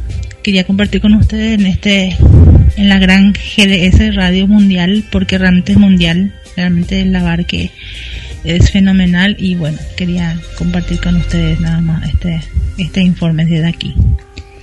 Y bueno, eh, mm, estamos con, predominando con la variante gamma y en menor proporción, por cierto, pero la presencia de la variante delta, pero todo controlado. Eso es lo que nos faltó contarles también. Bueno, un beso grande y lo sigo escuchando. Soy Esther desde Asunción, Paraguay. Gracias, Esther. Gracias. Y vos, Esther, hablabas de la Sputnik, ¿no? La, la segunda dosis de Sputnik, eh, que, que está en faltante.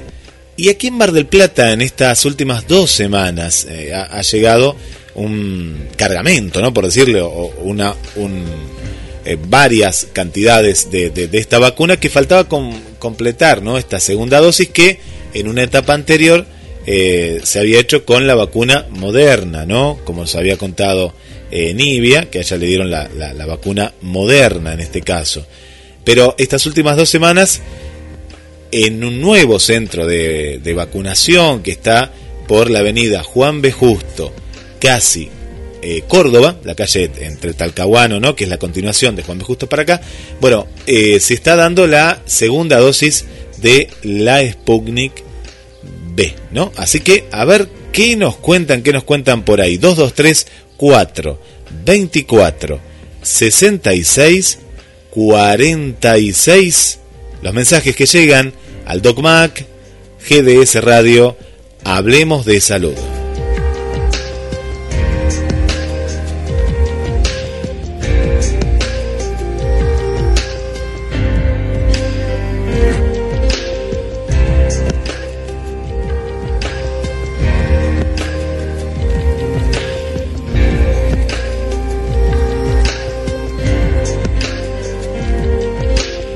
Es Graciela Genaro, vivo en el barrio Peralta Ramos. Eh, ya estoy vacunada con dos dosis. La primera fue la rusa, la Sputnik. Eh, con ella solamente tuve dolores de pierna un solo día. Y luego me vacunaron la segunda dosis con la moderna. Y estuve tres días con 38 y 39 de fiebre. Eh, sí, muy fuerte fue. Bueno, me encanta el programa y espero que sigan informando a, a, todo acá Mar del Plata. Un beso grande. Desde el barrio Peralta Ramos, ¿eh? bueno, muchas gracias, muchas gracias. Y bueno, esto es lo que mm, eh, siempre el Doc Mac cuenta, ¿no? Cada organismo es diferente, ¿no? Cada organismo diferente y eh, a cada uno ¿no? De alguna u otra manera, ¿eh? pero bien, en este caso la moderna fue bien, mira, todavía la moderna, muy bien, eh, capaz que fue hace unas semanas, bueno, después nos, nos contás. Vamos con más mensajes, 223 4 24 66 46.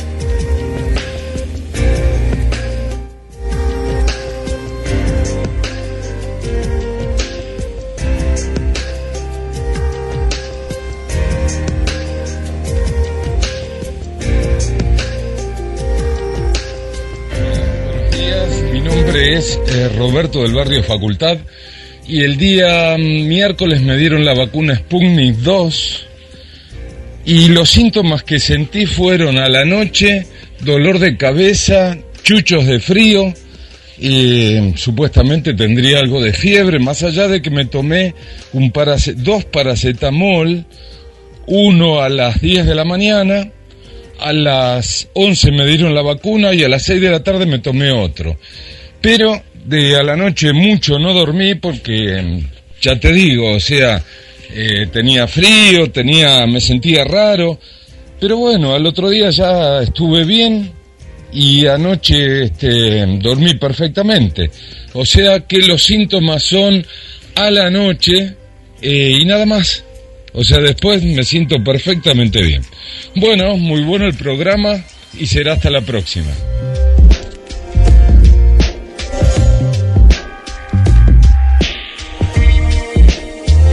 Saludo para Gisela desde Quilmes, eh, desde la localidad de Quilmes.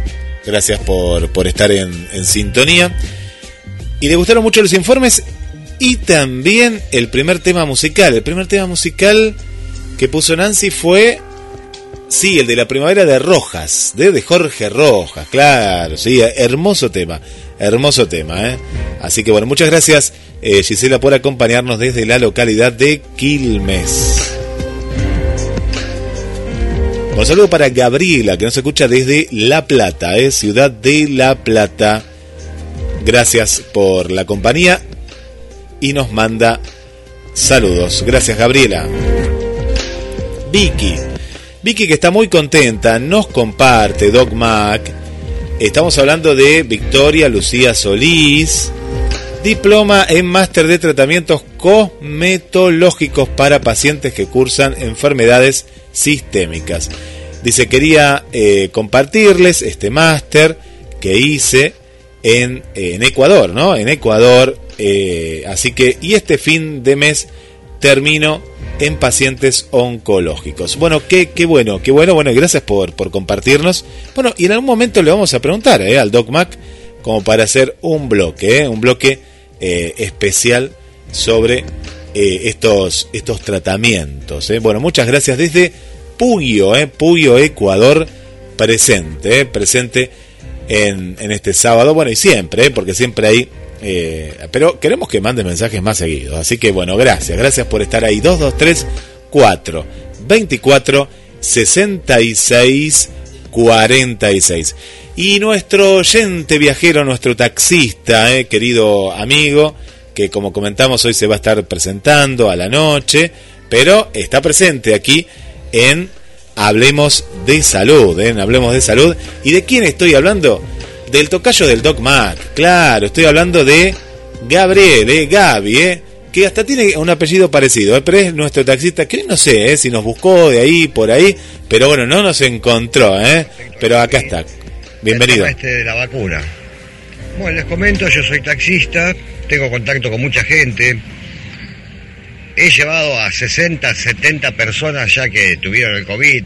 Mismo hoy llevé a una mujer que me comentó que hace cuatro meses murió el marido por COVID y bueno, se puso a llorar la mujer. Una situación fea. Y bueno, en lo personal yo estoy vacunado, mi mamá estaba vacunada, mi hijo está vacunado, tengo muchos amigos que también están vacunados y ningún problema nadie con la vacuna. Nadie tuvo problema con la vacuna. Hay una situación, le llaman vacuna, ¿no? Pero en el inconsciente colectivo de todos, cuando uno dice vacuna, es algo que impide el contagio. En este caso, eh, no podemos decir que impida el contagio, no podemos decir que es una vacuna. Yo lo llamaría antídoto, en el sentido que evita los males mayores. Por eso, aún estando vacunados, nos tenemos que seguir cuidando. Bueno, eh, les comento con respecto a la vacunación. Yo he llevado a mucha gente a vacunarse. Tengo un pasajero que es un hombre muy mayor, que tiene muchos problemas físicos. Eh, y bueno, quería hablar con respecto a la gente que, que nos vacuna. Toda la gente que nos vacuna es maravillosa. En este caso este hombre, yo lo llevé a él a vacunarse, pero no tenía turno. El muchacho, con el teléfono propio, le sacó turno al pasajero, pusimos el teléfono de él, pusimos el mail mío, me llegó el mail y yo lo llevé a vacunar las dos dosis de Sputnik, ya tiene dadas él. Después he llevado por la Avenida Independencia a una señora mayor, ¿no? Que tenía una incapacidad en la movilidad. Y en la Avenida Independencia, estando en doble fila, vinieron los, los chicos, las chicas, y la vacunaron a ella dentro del auto. Y adelante mío había una camioneta con un hombre mayor también, que también fue vacunado. También fue vacunado. Bueno, lo único que quiero decir es lo siguiente, no tengan miedo a vacunarse con tantas estupideces que se han escuchado, eso que te ponen un chip, eso que quedas estéril. Eh, con respecto al COVID se han hablado muchas, muchas estupideces. Eh, vamos a cuidarnos, vamos a, a cuidar nuestra salud y cuidar la salud de los demás.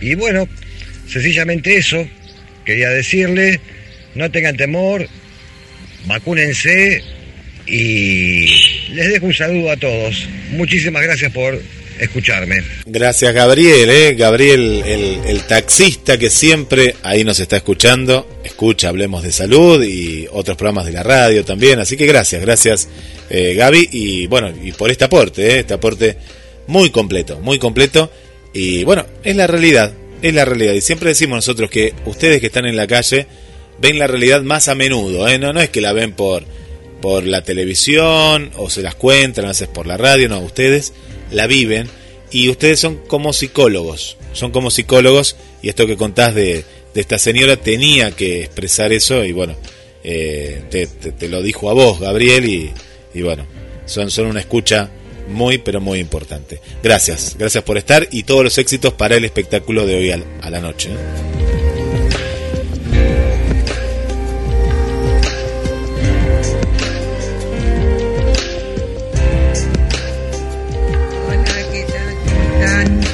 Estoy escuchando el programa de ustedes, Hablemos de Salud. Y bueno, yo tengo para decir de la vacuna que por suerte ya eh, tengo las dos dosis de Sputnik, eh, mi marido también, y gracias a Dios no hemos tenido ninguna eh, consecuencia ni, ni ningún malestar. Así que por lo menos este, acá en casa hemos estado bien. Así que bueno, tengo que agradecer que ya estamos vacunados y pienso que la mayoría de gente, bueno, eh, ya anunciaron que todos los que no tienen la segunda dosis a partir de los 60 están libres para ir a, a cualquier vacunatorio. Así que bueno, en ese sentido esperemos tener ya eh, para el verano eh, un poco más de cobertura y que todo nos vaya mejor. Bueno, gracias y hasta pronto. Bueno, muchas gracias. No, no dejaste el nombre, me parece, eh, a, la, a, la, amiga, eh, a la radio escucha. Muchas gracias, eh, muchas gracias porque también ahí está el, el mensaje, ¿no? De, de ustedes, de Hablemos de Salud, de vacunarse, ¿no? De vacunarse y bueno, y estamos, estamos muy contentos, muy contentos. También estamos contentos con la aplicación, ¿eh? la cantidad de descargas que ha tenido la aplicación en este mes que se está, eh, está, promediando, ¿no? Pero eh, en septiembre es impresionante la cantidad de descargas tanto en Android como en iPhone, ¿no? Nos encuentran ahí como GDS Radio y después encontrás el podcast, en este caso de Hablemos de Salud con el Doc Mac, aparece ahora en un rato nada más, eh, en las próximas horas, siempre vas a encontrar el último programa, ¿no? Que se va cargando. Así, así ningún programa, eh, si te perdiste alguna parte o no pudiste escuchar o lo querés compartir, también lo podés hacer desde la aplicación, desde la aplicación más completa. Hay dos aplicaciones. Una es GDS Música Infinita, ahí nos escuchas en vivo, y después GDS Radio, ¿sí? La que hace años que está eh, que es la que, bueno, tiene un montón de descargas. En esa también vas a encontrar el podcast.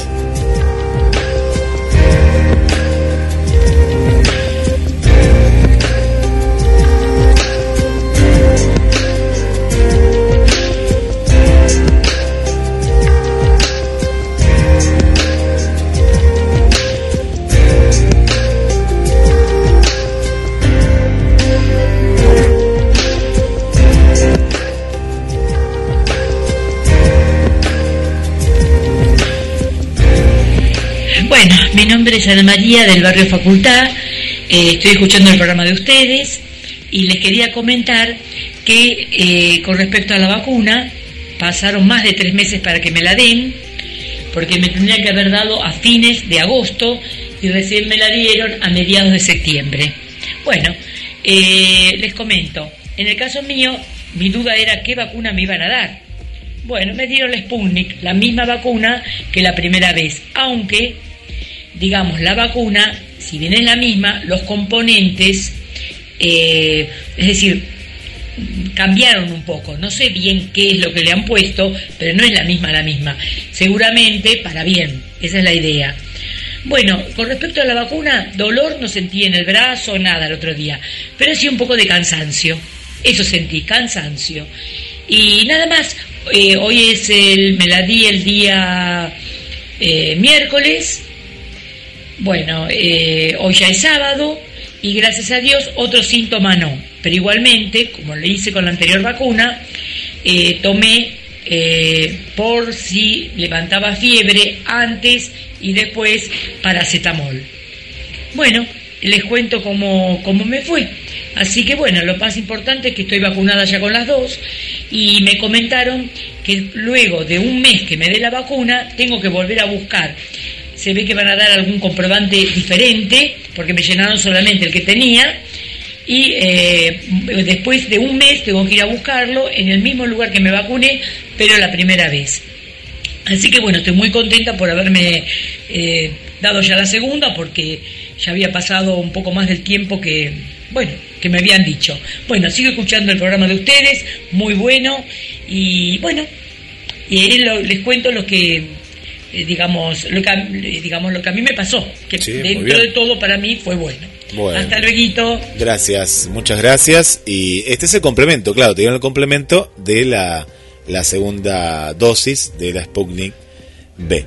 Eh, así que, bueno, bien, bien, eh, muy bien. muchos mensajes, eh, muchos mensajes que, que, nos van llegando. Un abrazo también para Jorge. saludos también para María, María, María de La Plata. En este caso es María de La Plata. Gracias, María, también por, por la información, por la información que nos han dado. y sí, esto que vos decías, aquellos que completaron las dos dosis, tienen como un carnet que hay que ir a buscar eh, ahí les van a decir, ¿no? A qué lugar, ¿no? Muchos van a la universidad, otros en el lugar donde se vacunaron por primera vez. Bueno, eso lo tiene que consultar cada caso en particular. Después el DocMac hablará ¿no? de este tema de eh, algo hoy, hoy conversamos, ¿no? de lo que pasa en Italia o en Europa con este pase sanitario. Eh, se, se, está viendo el tema de, tomar ¿no? un modelo como eh, eh, el que se recién ahora se está implementando en Europa. Y siempre esto tengamos en cuenta, ¿no? Pues yo la escuchaba a Esther, también está pasando acá en la Argentina, está pasando en otros lugares también de, América, la, baja de los contagios, ¿no? Que hay menos eh, contagios. Pero siempre veamos, no nosotros, sino que veamos tanto Estados Unidos como Europa. Eso es lo que tenemos que ver nosotros, ¿sí? Ellos están en un promedio seis meses adelantados y, fíjense, ojo con, escucharon el, informe del día de hoy, los rebrotes, la cantidad de contagios, que ellos ya pasaron por esta etapa de baja, ¿no? Ahora, eh, eh, esa, esa meseta, ¿no? Que había, de pronto, eh, está subiendo. Entonces hay que tener mucho, mucho cuidado. Y muy bien, Gabriel, el taxista, lo, lo, que dijo, ¿no? Esta manera, ¿no? Como que es un antídoto. Está bien, está bien es una, una manera también de, graficarlo, está, está muy bien. Bueno, muchas gracias a todos los que nos han acompañado. Vamos ahora a revisar si hay más mensajes. Hay muchísimos, ¿no? Que han quedado. Gracias a todos los mensajes ahí también en Facebook. Bueno, eh, Mariana, eh, Victoria, eh, también ahí a nuestra querida TT. Bueno, fuerza, Araceli y Berenice. Mucha fuerza.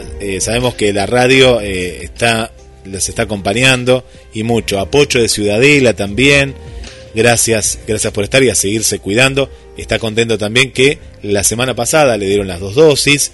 Muy bien, en este caso de Sinofar. Así que muchas gracias, eh, Pocho, también eh, por, por contarnos.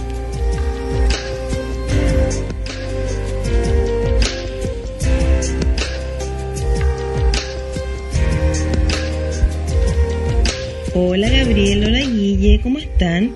Les mando un abrazo grande y cariñoso desde Chile. Les cuento que ya estamos a la misma hora y que los contagios en Chile han ido disminuyendo muchísimo. Por ejemplo, ayer teníamos 594 casos nuevos. Es una cifra bastante baja para lo que habíamos tenido en meses pasados. Eh, también los permisos han ido avanzando y ya se pueden hacer eh, reuniones masivas Hoy estamos en nuestro día de fiestas patrias, así que seguramente muchas personas se han reunido en otros lugares, han podido viajar. No hay restricción para viajar, lo que sí uno tiene que presentar en todas partes es el pase sanitario en el cual sale si tú estás vacunado con las dos dosis, en el caso de algunas personas con tres dosis, dosis de refuerzo. A mí me falta la tercera, pero todavía no estoy incluida en el calendario de vacunación. Se están vacunando jóvenes, niños también, así que hemos ido avanzando bastante bien. Esperemos que después de estas fiestas patrias no aumenten los contagios. La próxima semana les cuento cómo nos fue.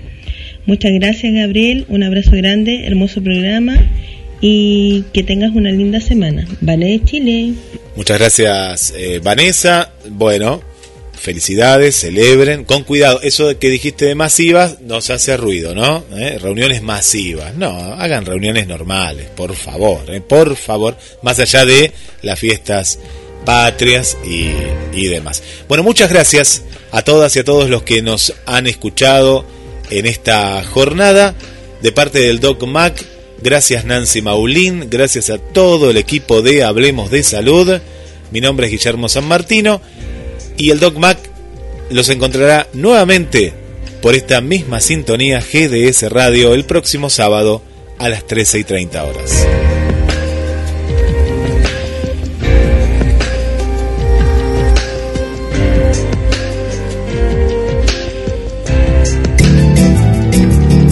GDS, la radio que nos une.